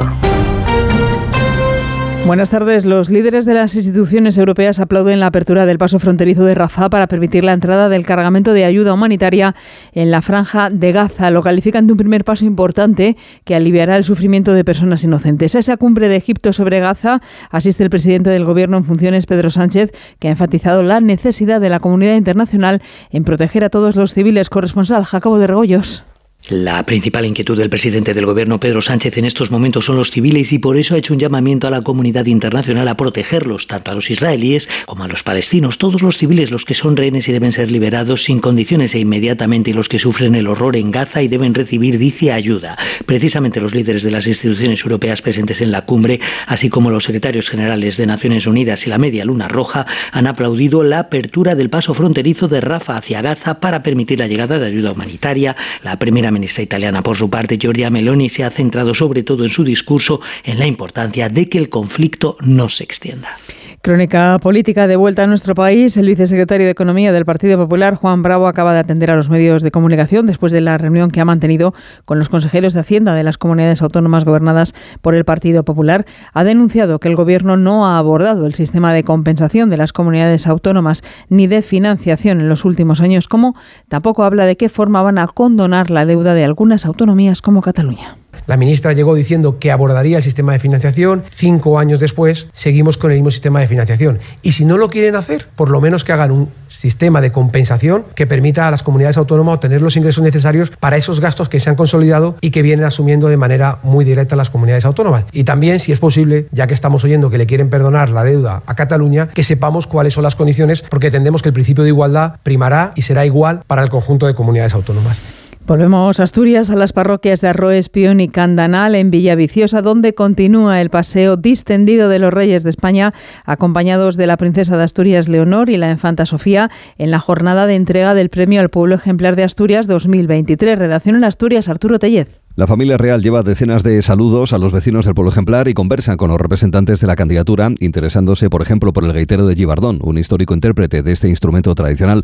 Han podido participar en una partida de un juego de mesa con alumnos del colegio rural y visitan la iglesia de Santa María de Arroes, originaria del siglo XVII. Conocerán además la historia, presente y futuro de Pumaradas y Llegares, es decir, plantaciones de manzanos y elaboradores de sidra, justamente en esta jornada, que es el Día Internacional de la Manzana. En unos minutos descubrirán una placa conmemorativa de su visita y empezarán los discursos de la visita a Roes, Peón y Candanal en Villaviciosa de Asturias. Y es noticia además la entrada en vigor hoy del primer semáforo en Barcelona con las imágenes de Mortadelo y Filemón en honor al dibujante Francisco Ibáñez fallecido hace unos meses. Onda Cero Barcelona, Lola Surribas. En verde, la silueta de Mortadelo indica a los peatones que pueden cruzar la calle Trabal con Concilio de Trento en Barcelona, mientras que Filemón en rojo es el encargado de decir a la gente que no cruce la calle. Así son los semáforos en honor al dibujante Francisco Ibáñez, fallecido el pasado 15 de junio. El primero se pone en marcha hoy, una iniciativa ideada por un profesor de instituto jubilado llamado curiosamente Francisco Javier Ibáñez. Amante de los cómics, propuso la instalación de estos semáforos semáforos como un recuerdo eterno, asegura, y que alegrará el día a día de los peatones. Vamos con los deportes, David Camps. Cuatro encuentros se juegan hoy de la décima jornada de Liga en Primera División, destacando a las seis y media Sevilla-Real Madrid. Debut en el conjunto hispalense de su nuevo entrenador, Diego Alonso. El Madrid defiende el liderato. Está con 24 puntos, dos más que el Girona, el técnico Ancelotti. En Sevilla va a ser un, partido que nos exige mucho, han cambiado el entrenador, tienen un equipo, una plantilla de calidad, entonces va a ser un partido complicado, difícil como siempre. Lo que me preocupa más que nos hemos olvidado lo que, hemos, de, lo que de bueno hemos hecho antes del parón, que hemos hecho partidos importantes, bueno, bien jugado, y ojalá podemos volver, también si no hemos tenido el tiempo para trabajarlo, podemos volver al mismo nivel. A las 9 Celta Atlético de Madrid, a las 4 y cuarto Getafe Betis, en apenas 55 minutos Real Sociedad Mallorca. El Barcelona, a tres puntos del Madrid, recibe mañana al Athletic de Bilbao y celebra durante esta mañana la asamblea de compromisarios en la que además de someter a votación las cuentas del club, el presidente azulgrana Jan Laporta insiste en su defensa por el caso Negreira. Y la historia del Barça no s'embruta. No le interesa al madridismo sociológico que La historia del Barça no se mancha. No le interesa al madridismo sociológico que se hable de su poder, que está impregnado en todos los ámbitos. Es evidente que son los promotores de esta trama que se ha perpetrado para desestabilizarnos, controlarnos y algunos también con la intención de apropiarse del club. Y si de paso destruyen uno de los tres diferenciales más potentes de Cataluña, pues también les irá bien. Jugado ayer, Osasuna 2, Granada 0. Y en baloncesto, la sexta jornada de la Liga Endesa se juega este fin de semana. Esta tarde el Palencia buscará su primera victoria en la ACB ante el Brogan. El Juventud recibe al Andorra, el Murcia al Gran Canaria y el Obradoiro al Girona. Es todo el repaso a toda la actualidad de la jornada a partir de las 2 de la tarde, la 1 en Canarias, en una nueva edición de Noticias Fin de Semana con Juan Diego Guerrero y en nuestra página web ondacero.es. Continúan con Carlas Lamelo y gente viajera. Este sábado súbete al tren del deporte, el tren de Radio Estadio. Vuelve la liga con la visita del líder a un equipo que estrena técnico y en un partido con un añadido especial, Sergio Ramos. Desde el Sánchez Pijuán, Sevilla Real Madrid, con el duelo de contrastes en Vigo. La zona de peligro y de la Liga de Campeones se cruzan en el Celta Atlético de Madrid. Además, el Getafe recibe al Betis y la Real Sociedad al Mallorca, con las paradas habituales en los estadios de Segunda División y mucho motor con el Gran Premio de Estados Unidos de Fórmula 1 y el de motociclismo desde Australia. Este sábado desde las 3 y media de la tarde vive el deporte en Radio Estadio con Edu García. Te mereces esta radio. Onda Cero, tu radio.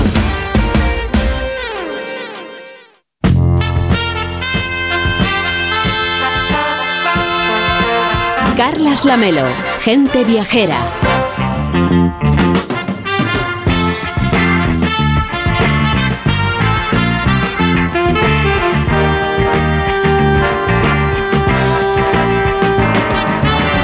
Las 12 y 6 en Canarias. Hoy Gente Viajera se emite en directo desde el Centro Cultural Avenida en el Concello de Arrúa, en el corazón de la comarca urensana de Valdeorras. Lo hacemos saboreando el Godello, uno de los grandes vinos blancos de Galicia que ya ha conquistado la excelencia en las más prestigiosas guías del vino de todo el mundo. Estamos aquí con el patrocinio de Turismo de Galicia y caminando por Arrúa de Valdeorras hemos querido saber cómo se vive en este municipio, cómo se relacionan sus vecinos y cuál es el ritmo de vida de sus calles, de sus plazas y Víctor Herranz se ha dado un paseo esta mañana en busca de sus gentes y de los secretos de esta comarca. ¿Cómo ha sido este recorrido, Víctor?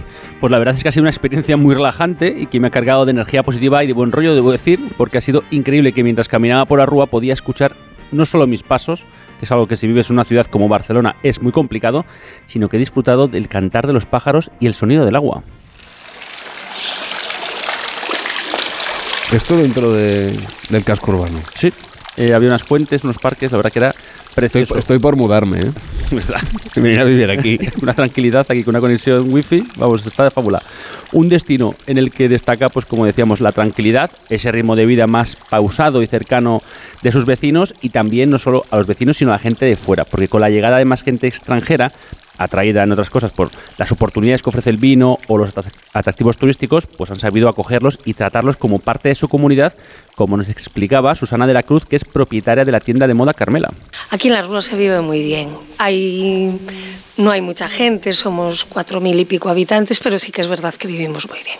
Yo que llevo viviendo toda la vida aquí, sí que viví algo fuera, pues eh, yo creo que es la tranquilidad y el tú a tú con todos los vecinos, nos conocemos todos y ahora sí que es verdad que llevamos unos años que va llegando gente extranjera, pero yo creo que el rollo aquí es que al final el extranjero también lo, lo acabamos conociendo y nos acabamos llevando con ellos también. La tienda es de moda, la tienda antes era una tienda de deportes, pero sí que es verdad que con esto de la crisis nos fuimos cambiando un poco más a, a moda. Carmela es mi dibujo, mi patente y aquí estoy peleando con ella.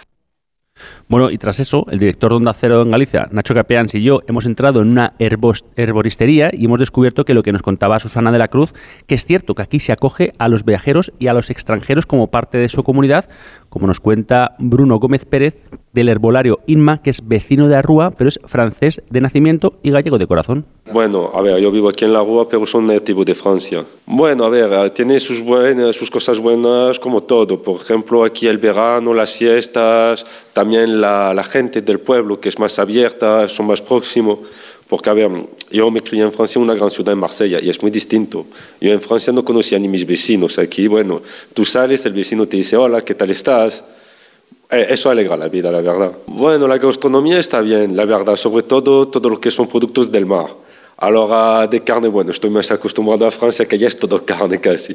Entonces sí me cambia mucho y la verdad es que está muy buena la gastronomía de la zona. Yo aquí en Valdeorra hay un castro que está en el barco, que la verdad hace unos menús que están muy bien de precio y la comida que ofrece está muy bien. Nosotros cada vez que podemos nos liberamos un fin de semana para allá. Pues un fuerte aplauso, por favor, para todos los vecinos de Arrúa y del conjunto de la comarca de Valdeorras, los que han venido también a vernos hoy aquí, a este antiguo cine Avenida, reconvertido en centro cultural, donde estamos haciendo en directo Gente Viajera.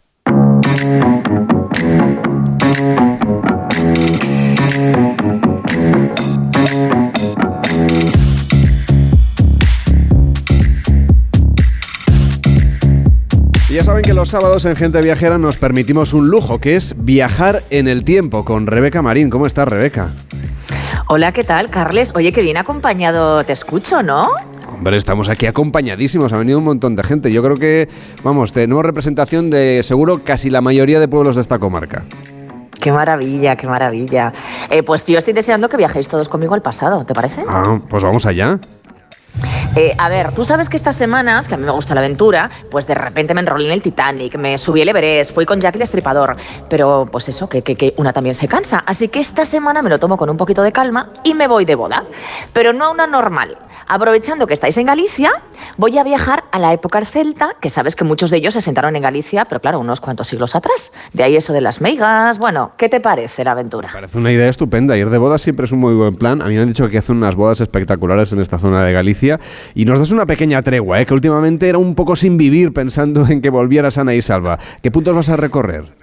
Pues mira, eh, como te digo, voy a presenciar primero una unión de la creen de la creen, de los clanes más importantes, ¿vale? Una pareja celta en medio del bosque. Por lo visto, además, te digo que eran algo espectacular porque ellos beben de los vikingos y creo que beben como los vikingos también. Así que te puedes imaginar el fiestorro. Y después, pues lo que más me gusta a mí, el banquete, que debe ser también una pasada.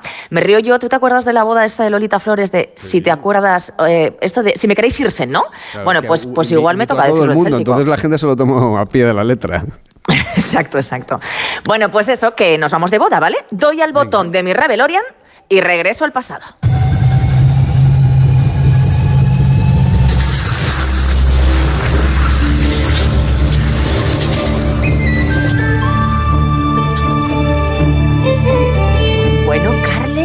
Qué preciosidad es esto. O sea, estoy en un sitio que no te puedes ni imaginar.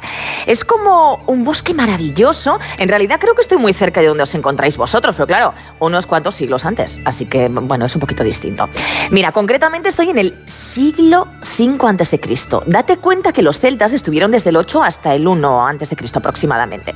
Bueno, como bien sabéis, son un pueblo indoeuropeo y unas 50 tribus más o menos se asentaron en la parte de Portugal y Galicia. Y, a ver, tú sabes que yo siempre estoy en la pomada, así que aquí estoy con ellos en el mejor de los eventos con los clanes más importantes. Mira, hay un jolgorio. Estás escuchando, ¿no? La gente está súper emocionada.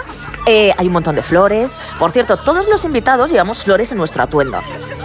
Eh, aunque, aunque te digo que son un pueblo con fama de bravucones, ¿eh? O sea, grandes guerreros, jinetes. A ver, de hecho, Carles, no te engaño, estoy viendo unos señores muy altos y muy guapos, ¿eh? Que llevan también, te digo, unas armas encima mm, que menudos machetes, ¿vale? Y te aseguro que yo creo que no son para cortar la tarta. Pero, pero por otro lado, también molan mucho porque es que creen profundamente en la familia. Ya sabes, esto de los clanes y tal, y en la naturaleza. Y, oye, oye, ay, mira, mira, mira, Carles. Están aplaudiendo todos, voy a aplaudir yo también, hombre. Porque acaba de llegar la novia. Jo, está preciosa, te lo digo, ¿eh? Eh, Tengo que contarte, mira qué música tan bonita están poniendo. Jo, me encantaría que estuvieras. Mira, esto es una sociedad matriarcal. Eh, que esto también te lo conté cuando estaba con los vikingos, pero claro, es que primero vinieron los celtas y luego ya llegaron los vikingos. Bueno, pues esta muchacha, que por cierto se llama Lekbar, de cabellos rubios, llenos de flores, ha elegido ella misma a su marido, que esto no es muy fácil eh, por aquella época, ¿vale? Y te diría que, por cierto, la elección ha sido buena. Eh, esto me lo guardo. Bueno, conservará sus bienes y patrimonio tras casarse e incluso, si quiere hacerse guerrera, pues también puede. Vamos, que esto es una sociedad igualitaria entre hombres y mujeres. Por cierto, los novios, que esto es una cosa que me encanta y creo que te va a gustar mucho, llevan atadas las manos. Eh, y te cuento por qué, ¿vale? Porque yo creo que esto lo tendríamos que adoptar aquí. Eh, eh, Ay, sí, sí, sí, sí, espere, espere. Bueno, me están mandando callar, Carles. Voy a contártelo bajito, porque claro, aquí se están casando y yo me estoy liando aquí a hablar en alto. Eh, bueno, eh, resulta que con este rito, el de la cinta que une sus manos y sus almas, lo hace pero solamente por un año y un día. Es decir, que el año que viene y después de la experiencia que hayan tenido, deciden si se casa para largo, oye, o se mandan a freír espárragos. Tú, tú imagínate la de divorcios que nos ahorraríamos si siguiésemos esta tradición celta hoy día. Eh, bueno, pues, pues eso, que son muy listos. Uy, mira, se acaban de casar. Voy a aplaudir y me voy a callar un poquito, ¿vale? Que ahora llega lo mejor, ya lo sabes. A decir, Rebeca, eh, que supongo que conociéndote, seguro que estás deseando que llegue ya la hora del banquete. Eh, pues sí, no te voy a engañar. Mira, aquí se va a liar, ¿eh? Mira, no ha empezado el banquete y hay un montón de gente como bailando en un corro. ¡Uy, mira! Me acaban de agarrar. Uy, mira, bueno, ahora mismo estoy bailando en un corro mientras te hablo con un montón de gente que me da la... Bueno, me voy a, me voy a salir, me voy a salir porque si no, no puedo. Bueno, lo que te decía. Eh, eh, pues que no sabes. Algo ha pasado, ¿eh? Que se lo están pasando Sí, bomba sí, en este sí, banquete sí, sí. celta. Pues que estábamos dando vueltas, me he escapado del corro y aquí se me han de la risa. En fin, vale, pues no bailo muy bien. Yo no soy celta, soy maña, ¿vale? Me da mejor la jota. En es una jota que seguro que les gusta. estoy, estoy por enseñarles, estoy por enseñarles. Además es que sabes lo que se, va, eh, se bebe aquí. Esto está lleno, lleno, lleno de comida y de bebida. Me encantaría que fuera godello como vosotros, pero no. Aquí se lle- lleva la cerveza y la hidromiel, que es una cosa que me han dado a probar, pero es un poquito dulce. Yo, yo prefiero, yo soy más de godello, te lo digo, ¿eh? Bueno, lo importante es que estas bodas sobre todo sirven para que los clanes se reúnan, se forjen alianzas y se hable de las grandes victorias que han tenido en las batallas, ¿no? Y, y mira, bueno, bueno, y también hay, bueno, eh, unas cuantas broncas también, te aseguro, porque todo esto que estás eh, escuchando es el jefe de un clan que está contando sus conquistas, sus batallas, y esto de que son arrogantes y bravucones, buf, pues veo, que- pues veo que lo son. Que aquí se emocionan, se lían al día a beber, y madre mía, madre mía, me voy a quitar de aquí que se está liando parda, ¿vale? Eh, me voy a ir a la mesa porque no sabes qué mesa estoy viendo, Carles. Me río yo de la de Navidad de mi madre y te aseguro que es generosa. Mira, aquí hay vacas, hay venados. Eh, oye, ¿será la vaca rubia gallega? Pues tiene pinta, ¿eh? Te lo digo. Y, oye, sí, ¿verdad? Bueno, luego te diré por qué, la, por qué una pinta. Eh, y estoy al lado de un señor, ¿sabes quién es el druida? ¿Tú te acuerdas de Asteris? Sí, Eh, este claro. señor así como, vale, pues es este señor pero sin barba, ¿vale? Es el líder espiritual porque los celtas sabes que son politeístas. Y me está contando que el muérdago que está sobre las mesas tiene propiedades extraordinarias. Así que yo he pensado, Carles, que me voy a llevar un poco, porque imagínate que nos toca la loto estas navidades. ¿eh? Eso Sería siempre una da buena suerte. Sí, sí, tú Sí, ¿verdad? un poco. Tráeme un poco para mí también. Venga, voy a llevar un poco para todo el equipo. Oye, ellos creen también en la luna, en los árboles. Por cierto, el roble sigue siendo un árbol muy importante. Hemos perdido comunicación, yo creo que Rebeca se ha caído ahí en una de las marmitas. Eh, enseguida conectamos con ella, si podemos, con el pasado. Nos estaba contando Rebeca el pasado celta de ¿Os he zona. perdido? ¿Os he Sí, perdido? te- ¿Os he perdido? Yo creo que ahora yo, nosotros te ¿Ahora? escuchamos. ¿Nos escucha Rebeca? ¿Sí? ¿Me escucháis? Claro, es que estamos Jo, es que no conectando con el pasado y eso no es fácil, ¿eh? tecnológicamente, que ahí no había wifi Sí, en ahora tiempos sí. de, ¿Sabes los, lo que pasa? de los celtas. Cuéntame. Claro, eh, eh, te digo una cosa, el Revelorian alguna vez falla y encima, estando dentro de un bosque como estoy, la cobertura es un poco complicada. Pero bueno, mm, no me lío más, ¿vale? Y voy al lío. Me voy a unir a este brindis porque, como te decía, todas esas culturas de las meigas y los gallegos vienen precisamente de los celtas. Así que, oye, por cierto, hay otra costumbre celta que me encanta que son los acertijos.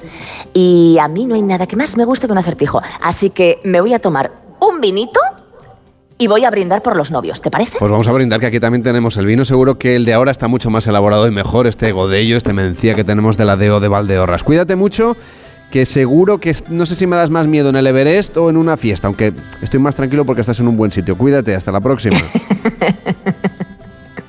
Bueno, ustedes decirles que Adiós, todavía Carles. quedan restos celtas que pueden visitar cerca de la ciudad de Ourense. Encajado en el valle del río Loña se encuentra un conjunto histórico denominado Castro de Santome, con edificaciones cuadrangulares propias de los romanos, pero antes estuvieron, claro, los celtas, ya lo saben. Y por la zona también hay varias pozas termales que vienen del material, como por ejemplo las de Prexigueiro. Ese acceso, además, lo pueden disfrutar ustedes de manera libre y gratuita y todavía se puede disfrutar del espectáculo de arrapadas bestas en varias localidades, ya saben, eso de cortar las crines de los caballos salvajes, en fin, todo un espectáculo que también tiene raíces celtas. Hacemos una pausa en Gente Viajera y seguimos viajando por la comarca de Valdeorras. Carlas Lamelo, gente viajera. Bienvenidos a Ourense. Descubre una provincia singular y con identidad propia. Un Ourense que conserva tradiciones milenarias que queremos compartir contigo. Gastronomía, vinos, carnaval, patrimonio y su más preciado tesoro, el termalismo. Descubre Ourense. Querrás volver. Deputación de Ourense. ¿Qué tal, Susana? ¿Estás bien? Mi madre, que vive sola y se ha vuelto a caer. ¿Por qué no le pones la alarma de Securitas Direct? Aparte de estar protegida en casa, tiene un botón SOS para avisar emergencias. Así te quedarás mucho más tranquila. Protege tu hogar frente a robos y ocupaciones con la alarma de Securitas Direct. Llama ahora al 900-272-272. Ghana, que es el país del mundo que más ropa de segunda mano recibe. El 80% de la producción textil termina tirándose. Detrás de estos contenedores de ropa, creyendo que estamos haciendo el bien, estamos realmente contribuyendo a esto. No era consciente de que la ropa solo nuevos plásticos. Enviado especial, ropa basura. Nueva temporada el martes a las 10 y media de la noche en La Sexta. Ya disponible en Atlas Player. Comprometidos con el cuidado de los animales, con el medio ambiente, con nuestros pueblos y sus gentes y muy especialmente comprometidos contigo. Cientos de miles de hombres y mujeres trabajan a diario para que disfrutes de la carne y productos porcinos con todas las garantías. Interpor, Interprofesional del Porcino de Capa Blanca. Salma, Helen y Desiree han encontrado la pieza clave que les ha ayudado a sacar todo su potencial. Y lo han hecho junto a Fundación Axis, donde acompañamos cada año a más de 50.000 personas en situación de vulnerabilidad. Tú también puedes convertirte en su pieza clave, porque contigo todo encaja. Descubre más en fundacionaxis.org. Porque un precio solo no es suficiente, descubre que detrás de cada tecnoprecio siempre hay grandes tecnoventajas. Detrás del 15% de descuento en lavadoras y secadoras tienes la tecnoventaja de la financiación. O la de envío gratis. Detrás de cada tecnoprecio siempre hay grandes tecnoventajas. Oferta válida hasta el 26 de octubre. Financiación ofrecida por Financiera El Corte Inglés y sujeta a su aprobación. Consulta condiciones en tienda web o app. Hola, ya no queda nada para el encuentro educativo Mentesami de la Fundación A3 Media. Este sábado, 21 de octubre, hablaremos sobre cómo impulsar el pensamiento crítico entre tus alumnos en tiempos de inteligencia artificial. Conoceremos maneras innovadoras de transmitir valores y creatividad en el entorno digital y mucho más. Y si te has quedado sin entradas, síguelo en streaming en mentesami.org. Porque la alfabetización mediática e informacional de hoy decide el futuro. Fundación A3 Media. Colaboran Platino Educa y Unie Universidad. ¡Te esperamos! ¿Qué tal, Susana? ¿Estás bien? Mi madre, que vive sola y se ha vuelto a caer. ¿Por qué no le pones la alarma de Securitas Direct? Aparte de estar protegida en casa, tiene un botón SOS para avisar emergencias.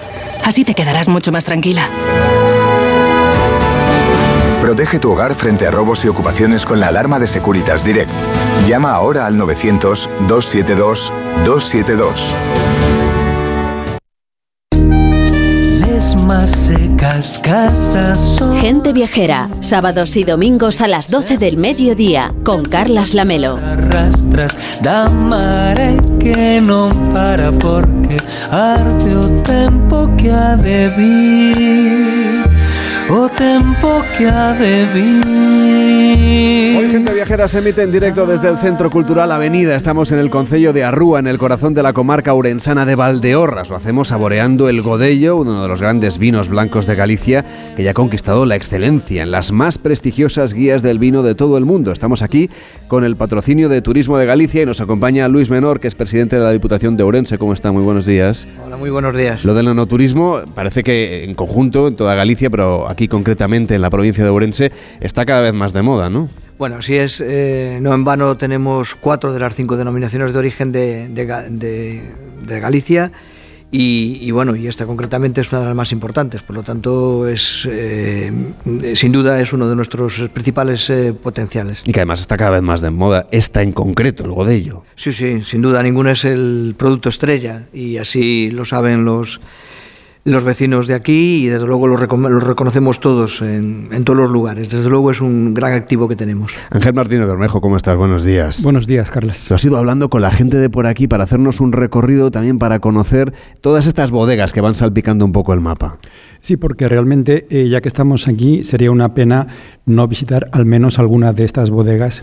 Y es porque, bueno, por supuesto, disfrutar de un vino monovarietal de una denominación tan peculiar como es Valdeorras, realmente es beberse el, el territorio en una copa, ya que lo que probamos es su esencia. Nos bebemos su tierra, su sol, su aire, que se unen a las variedades propias de la zona para crear vinos únicos. Esta experiencia podemos tenerla, por supuesto, en un restaurante o al beber en casa lo que compramos eh, aquí, pero si además conocemos a los productores y visitamos alguna bodega, la experiencia es realmente mucho más satisfactoria. Además, aunque hablamos de un territorio relativamente pequeño, cada bodega, cada bodega ofrece algo diferente y podemos visitar más de una. Si te parece, Ángel, yo lo que voy a hacer es pasearme un poco por este, eh, esta platea que tenemos aquí llena de vecinos de esta comarca de Valdeorras para ir hablando de algunas de las bodegas que tú has podido visitar. Creo que tenemos algunos bodegueros por aquí con los que vamos a poder charlar, así que cuéntanos, ¿qué experiencias de no turismo podemos hacer por aquí? Bueno, evidentemente no podemos visitar todas y de las que vamos a hablar son realmente las que la suerte nos ha puesto en el camino. Hay que tener en cuenta por supuesto que conviene acordar la visita previamente y no presentarnos de improviso. Lo bueno es eso, que como ya hemos dicho, cada una ofrece algún detalle o algún encuentro único. Por ejemplo, la adega Quinta da Peza, que está aquí al lado, en Arrúa, conserva la estructura de una antigua caballeriza otras se encuentran justo a junto a una vía romana o a un monasterio, y la historia se hace patente en este vino, cuya historia se remonta a la llegada de los romanos. Otras visitas nos, llegan, nos llevan a historias familiares de varias generaciones. Por ejemplo, la dega Joaquín Rebolledo, que está también aquí muy cerca, en esta misma calle, nos habla de la perseverancia de los pioneros que recuperaron la uva Godello y han creado este vino tan sugestivo que podemos degustar en la actualidad. Una posibilidad que nos ofrece precisamente Joaquín Rebolledo es conocer, además de su bodega, que está en la calle principal, su cueva tradicional. Y el camino ya es parte de la recompensa, porque nos lleva por desvíos que probablemente nunca cogeríamos para llegar a, un estrecho barranco poblado por frondosa vegetación de ribera, que es un pequeño bosque encantado donde se alinean numerosas cuevas. Ayer, de hecho, estuvimos, ¿no? Efectivamente, en este lugar que tiene algo un poco mágico, Ángel. Sí, bueno, los rincones de Valdeorras y la uva Godella forman realmente este conjunto especial que atraviesa la historia de varias generaciones de viticultores, pero también atrae a nuevos productores.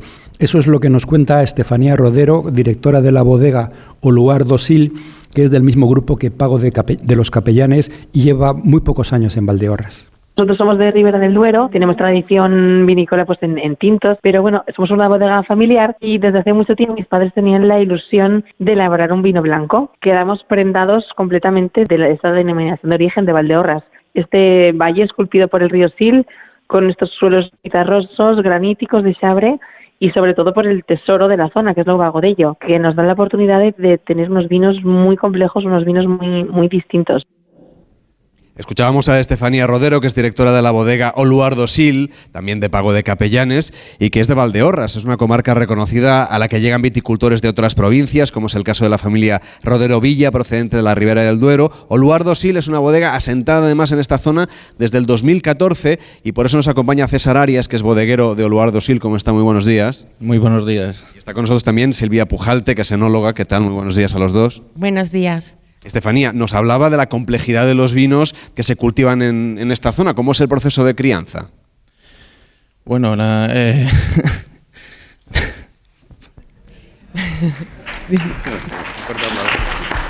bueno, en realidad para los vinos de Godello, porque en nuestra bodega solo elaboramos Godello, es 100% Godello, eh, lo que hacemos es hacer una maceración prefermentativa de la uva para que extraiga todo el potencial aromático que tiene la uva y después eh, la crianza es en depósitos de acero inoxidable y tenemos algunas barricas donde elaboramos una pequeña partida de vino que pasa unos meses en barrica pero no tiene más crianza el vino blanco que elaboramos allí. Decíamos que es muy importante en esta zona de Valdorras, bueno, yo creo que en cualquier lugar donde se elabore el vino, hay tres elementos muy, muy importantes. Una es la variedad de uva, otra es, eh, por supuesto, el clima y luego está el suelo. ¿Cómo es el suelo de esta zona? El suelo, eh, nosotros al final que tenemos eh, viña por toda la zona de la comarca de Valdeorras, los suelos van cambiando desde algunos con más granito hasta otros donde predomina la pizarra y entonces ahí es donde encuentras una amplia variedad en el terruño de la zona. ¿Qué diferencia hay, por ejemplo, entre la elaboración de esos vinos blancos a los tintos, por ejemplo, que tiene Pago de los Capellanes en la zona de Ribera del Duero? Bueno, al final es una elaboración completamente distinta. Eh, allí además solo hacen vino tinto, entonces ellos allí tienen su forma de elaborar el tempranillo. Eh, completamente distinta a la nuestra. Aquí solo elaboramos el blanco, nosotros lo prensamos, va directamente a los depósitos y tenemos el vino prácticamente hecho. Allí con los tintos tienes un proceso de eh, fermentación con las uvas, luego tienen que descubar en los depósitos para sacar solo el mosto y bueno, al final es un mundo diferente el blanco del tinto. La uva de Godello atrae, Ángel, a nuevas bodegas a Valdeorras, como ya hemos visto, y es que es verdad que hay una larga historia aquí de, de vínculo directo con el mundo del vino. Eh, sí, por ejemplo, el escritor José María Castroviejo, a mediados del siglo pasado, en su gran libro Guía Espiritual de Galicia, dice que esta zona produce un vino feudal y amante, capaz de dar ánimos y leo textualmente a los muertos defensores de los castillos circundantes. Castroviejo también nos pone en la pista del vino tostado, elaborado con secas uvas especiales y, según él, insustituible como guía de tartas y filloas. Pues este vino, que es una de las maravillas tradicionales de esta tierra, un vino antiquísimo, artesanal, ya lo comercializan algunas bodegas eh, así que es una oportunidad de descubrir esta otra cara más oculta de Valdeorras. Algo debe tener esta, vina de, este, esta uva de Godello Ángel que, que engancha mucho. Bueno, entre otras cosas porque produce un vino que si se es una uva que si se trabaja bien, con manos expertas, produce verdaderas maravillas. Por ejemplo, un Godello de Valdeorras ha conseguido por primera vez los 100 puntos Parker para un vino gallego. Esto nos lo cuenta Rafael Palacios, director de la bodega que lleva su nombre y creador de Sorte Osoro, el vino al que han dado la máxima puntuación. Ya no solo es el primer vino de Galicia que consigue los 100 puntos Parker, sino el primer blanco de, a nivel nacional el, de, añada reciente. ¿no? Estaba convencido que el día que, que un blanco consiguiera los 100 puntos Parker en España debería ser Galicia pues por su climatología, suelo, ¿no? que entiendo que es la zona privilegiada para ello. ¿no? Y además nos recuerda el valor gastronómico que tiene este vino, el alma de la denominación de origen Valdeorras. Godillo es una variedad con un lado muy gastronómico, para, que lo entienda mejor el oyente. ¿no? Siempre hablamos de maridaje, siempre hablamos de, de, esa relación que tiene el vino con la comida. Pues yo hay momentos en que delante de una copa de osoro no comería ni bebería otra cosa, ¿no? Es decir, es el mismo vino el que nos hace sentir por su lado fresco, por su lado frutal, por su profundidad en boca, densidad, que hace que sea tan tremendo, ¿no? Entre las bodegas que pertenecen a esta DO de Valdeorras se encuentra la que este año ha sido considerada como la mejor bodega de Galicia. Está con nosotros Marta Sertaje, que es directora de explotación, de exportación de la bodega Acoroa. ¿Cómo está? Buenos días, buenos días. Buenos días, Carles. Bueno, ¿qué singularidad tienen los vinos de Acoroa para haber recibido esta distinción que otorga la Asociación de Sumilleres de Galicia? Bueno, debo aclarar que perdón, eh, nos dieron efectivamente la mejor bodega de, Galicia por el, por el trayectorio en 25 años, ¿vale? Entonces, bueno, pues nosotros en concreto desde Adega Coroa lo que intentamos fue apostar siempre por la variedad Godello, vamos, eh, importantísimo destacar sobre todo Valdeorras, y eh, apostamos siempre por la, por la sostenibilidad, ¿vale? O sea, por eh, utilizar lo menos tratamientos posibles, o sea, siempre lo menos químicamente agresivo, pues con, con, todo, con la planta, con el suelo, con el medio ambiente.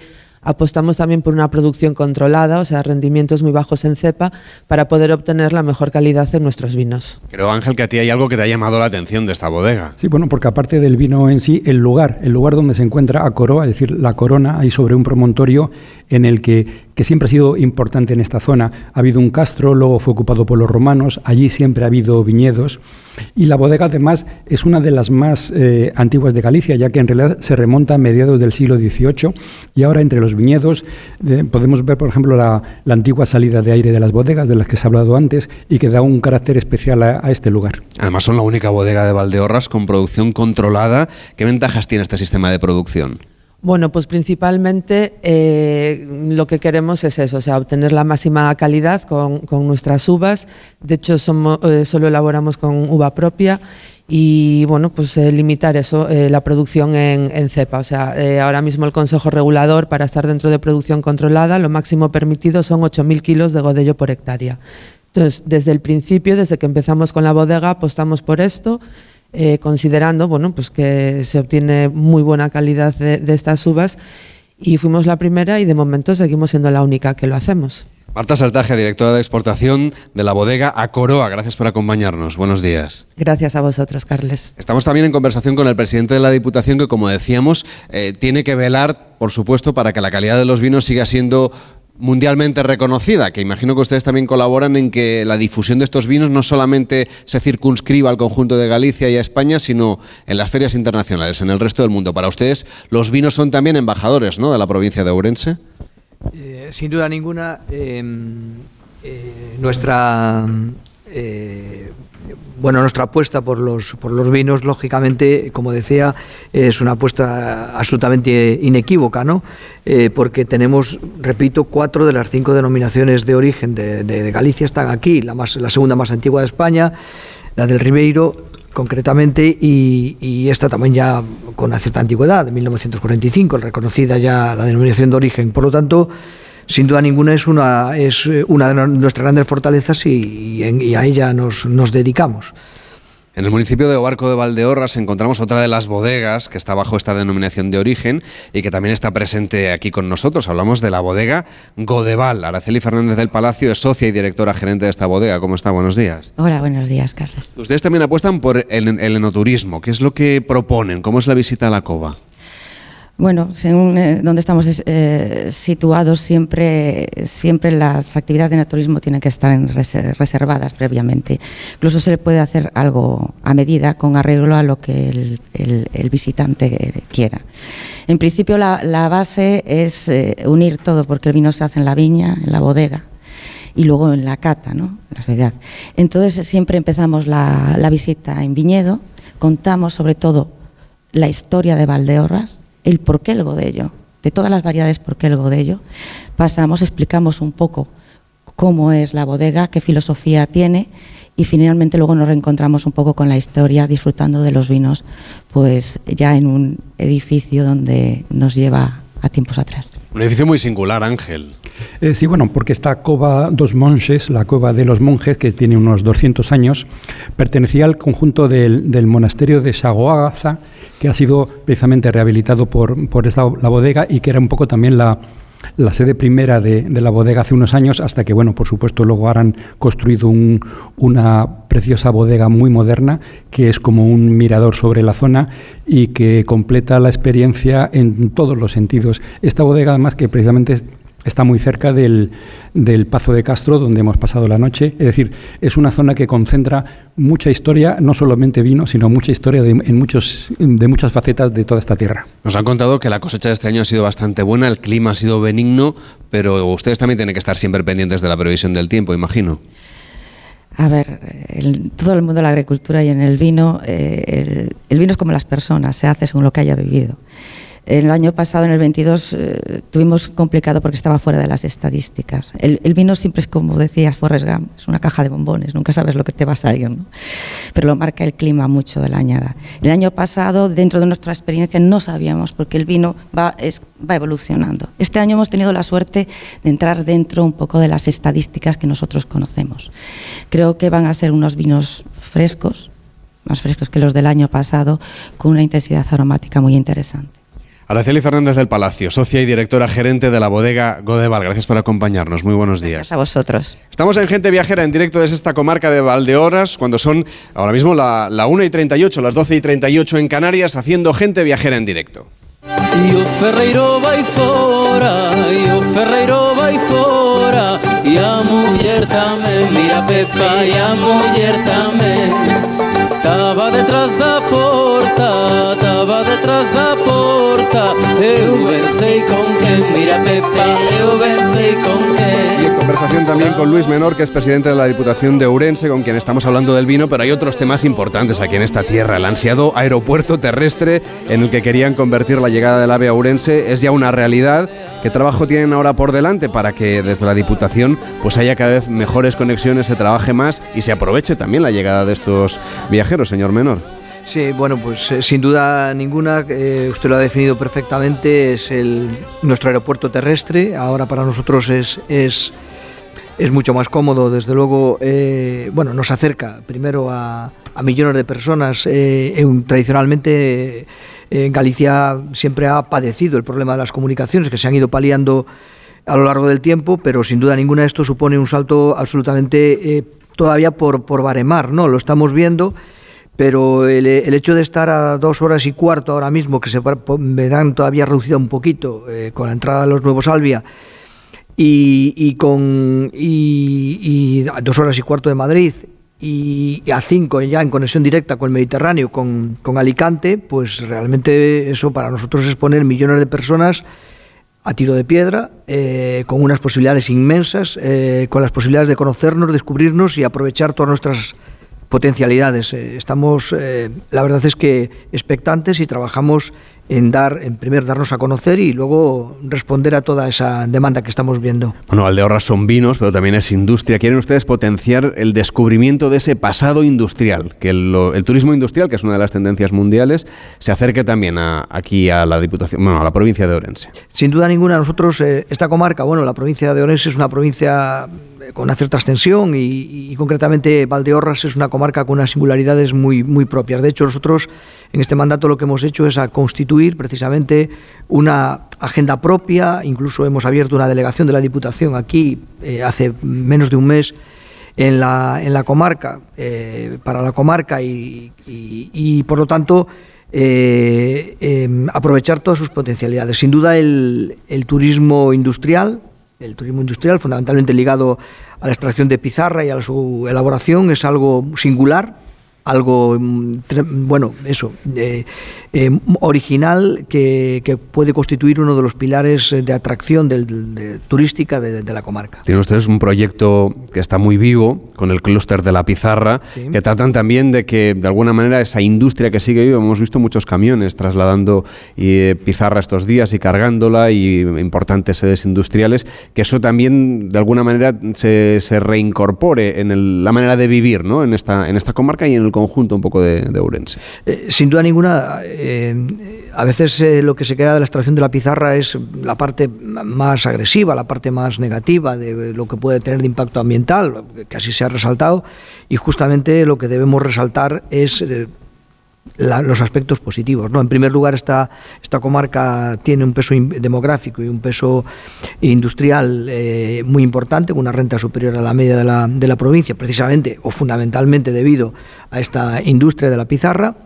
Y, lógicamente, eh, además, ellos están comprometidos con la restauración medioambiental y están comprometidos, lógicamente, con la preservación del medio ambiente. Por lo tanto, eh, esa riqueza industrial que nos trae la pizarra, esa posibilidad de tener una renta media superior a la mitad, a la, media de la provincia, eh, y ese compromiso social de las empresas, evidentemente hacen que eh, pues eh, este sector deba tener una mucha mejor prensa, lógicamente, y, aprovechar todas sus oportunidades. Y el turismo industrial es una de ellas. Me gustaría hablar de un lugar que se llama el Teixadal de Casallo, que está muy relacionado con el mundo de la minoría, no solamente porque sea el bosque más antiguo de Galicia y uno de los más importantes de Europa, sino que también es famoso por su riqueza natural y por el, por el legado de las minas. Tiene esa doble combinación, ¿no? Un pasado industrial y un pasado todavía mucho más remoto que tiene que ver con la naturaleza. ¿Cómo han encontrado ustedes ahí el equilibrio entre ambas cosas? Bueno, la tradición minera en la provincia de Orense, igual que en otros puntos de España, eh,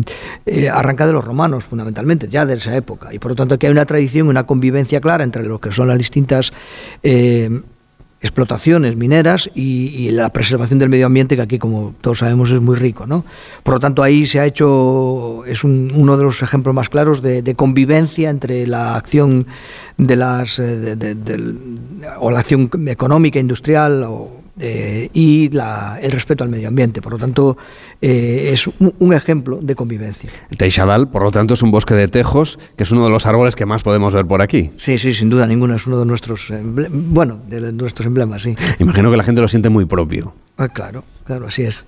Y hay que darlo a conocer, ¿no? Porque mm, digamos que es algo muy autóctono, muy propio de estas tierras de Orense. Eh, por supuesto que yo creo que, evidentemente lo así lo pensamos de la Diputación y, desde otras administraciones. Yo tenemos presente aquí también al director de, turismo que hacen, hacemos, yo creo que, efectivamente eh, em, nuestro gran hándicap eh, históricamente han sido las comunicaciones y la falta de poder darnos a conocer las, inmensas posibilidades que tiene Galicia, porque estamos hablando de una Galicia muy distinta. Probablemente estamos en un extremo eh, de, de Galicia y una Galicia muy distinta a la, Galicia marítima o a, la, otro tipo, incluso dentro de la provincia de Orense. Por tanto, son enormes las posibilidades que tiene esta tierra y sin duda ninguna la promoción turística, porque el sector turístico es uno de los sectores estratégicos en cuanto a la economía y, creo que tiene amplio recorrido, pues eh, eh, en la promoción turística estamos embarcados. No puedo dejar de hablar del termalismo, ahora que vamos todos tan estresados, que estamos todos tan agobiados con tantas cosas, vénganse ustedes a Ourense porque hay eh, lugares ya directamente gratuitos, pero luego están unos estupendos balnearios con unas instalaciones que yo creo que nos curan a todos el estrés. Sin duda ninguna, hablar de, de Ourense y hablar de termalismo es muy importante. El otro día lo, lo definimos en, algunos, en, en algún punto, en la visita precisamente que hicimos esta semana, a, a un eh, a, una, un balneario. Un a un balneario, un establecimiento termal eh, ubicado en este caso eh, al lado de Carballiño, eh, en donde pues llevamos a cabo uno de los programas de, de, salud, en este caso, además yo creo que, que pionero, porque era el termalismo contra la soledad. Es decir, son unos programas que, eh, que estamos desarrollando precisamente en aquellos lugares o, llevamos a, establecimientos eh, eh, termales a personas que viven solas o que viven en lugares donde, de muy poca población y para, entre otras cuestiones, además del efecto reparador y, sanitario que tiene, para socializar y la respuesta está siendo increíble, ¿no? La respuesta que recibimos está siendo increíble.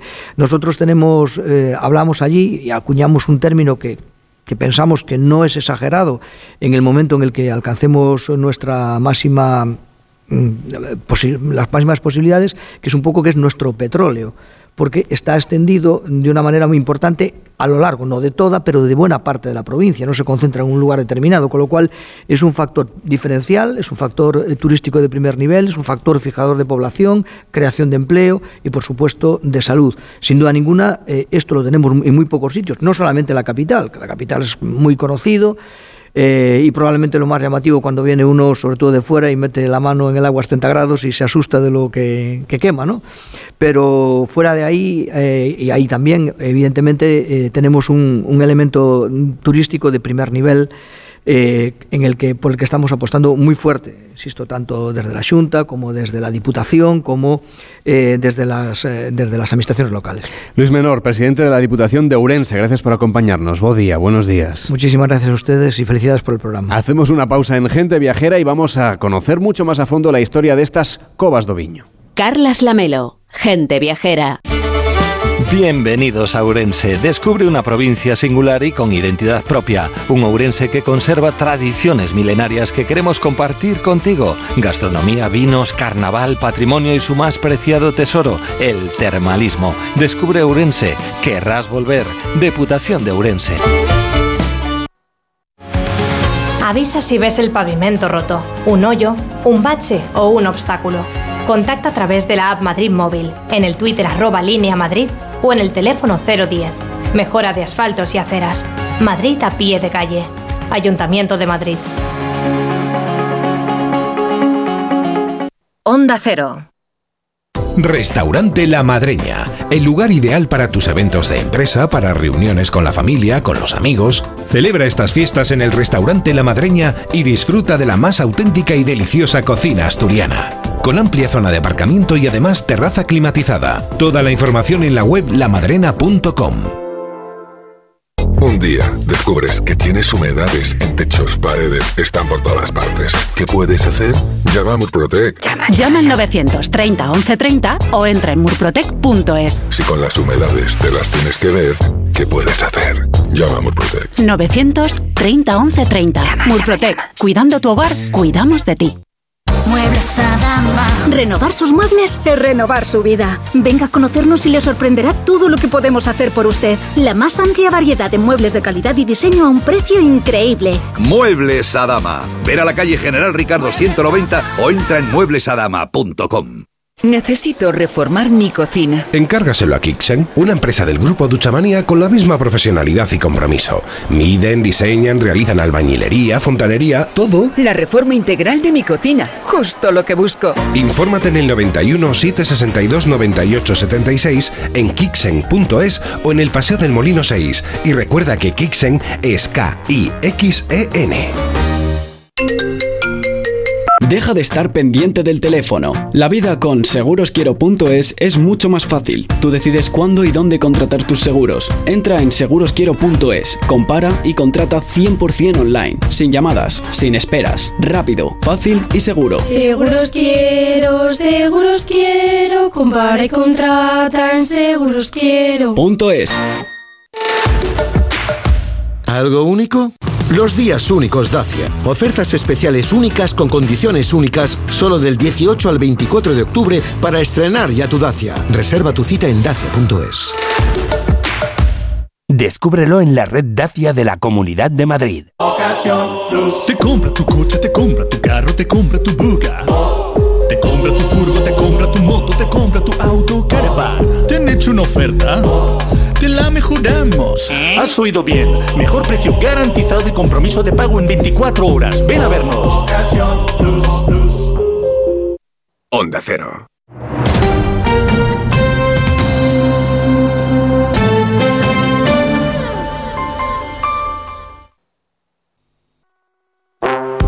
Carlas Lamelo, gente viajera.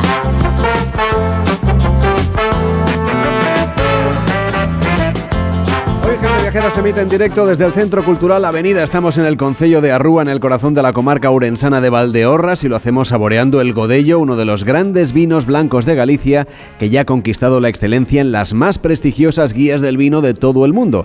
Estamos aquí con el patrocinio de Turismo de Galicia y nos escuchan gracias a la labor del equipo técnico de esta cadena, con Óscar Flores, aquí en Arrúa, en Galicia, en Ourense, y con Jorge Zamorano y David Fernández desde los estudios centrales de Madrid. Y en Valdeorras hay más de 2.000 covas do viño que conforman un importante patrimonio etnográfico y vitivinícola, pero además son un ejemplo de sostenibilidad y de eficiencia energética, pero de otros tiempos, Víctor.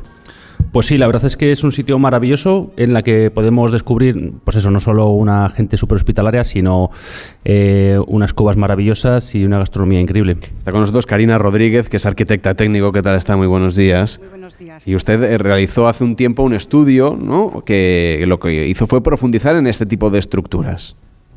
Sí, buenos días, Carlos. Carles. Primero puntualizar, eh, no son más de 2.000, puede llegar a 1.000. Estamos hablando de, de 1.000 unidades, no, Vale. no 2.000, por si acaso, para que no haya... Para que Pues no está bien saberlo, muy bien. Muy bien. Vamos a ver, yo sí hace 25 años eh, descubrí, por casualidad, yo sabía que había covas en la comarca, pero no tenía eh, referencia de que tuviésemos esta magnitud de, de- de unidades en toda la comarca. Entonces mi sorpresa fue mayúscula y entonces ahí decidí hacer un trabajo para un final de carrera. Eh, lo enfoqué en hacer pues una investigación para conocerlas, dar- o sea, para darlas a conocer y por lo menos eh, documentarlas.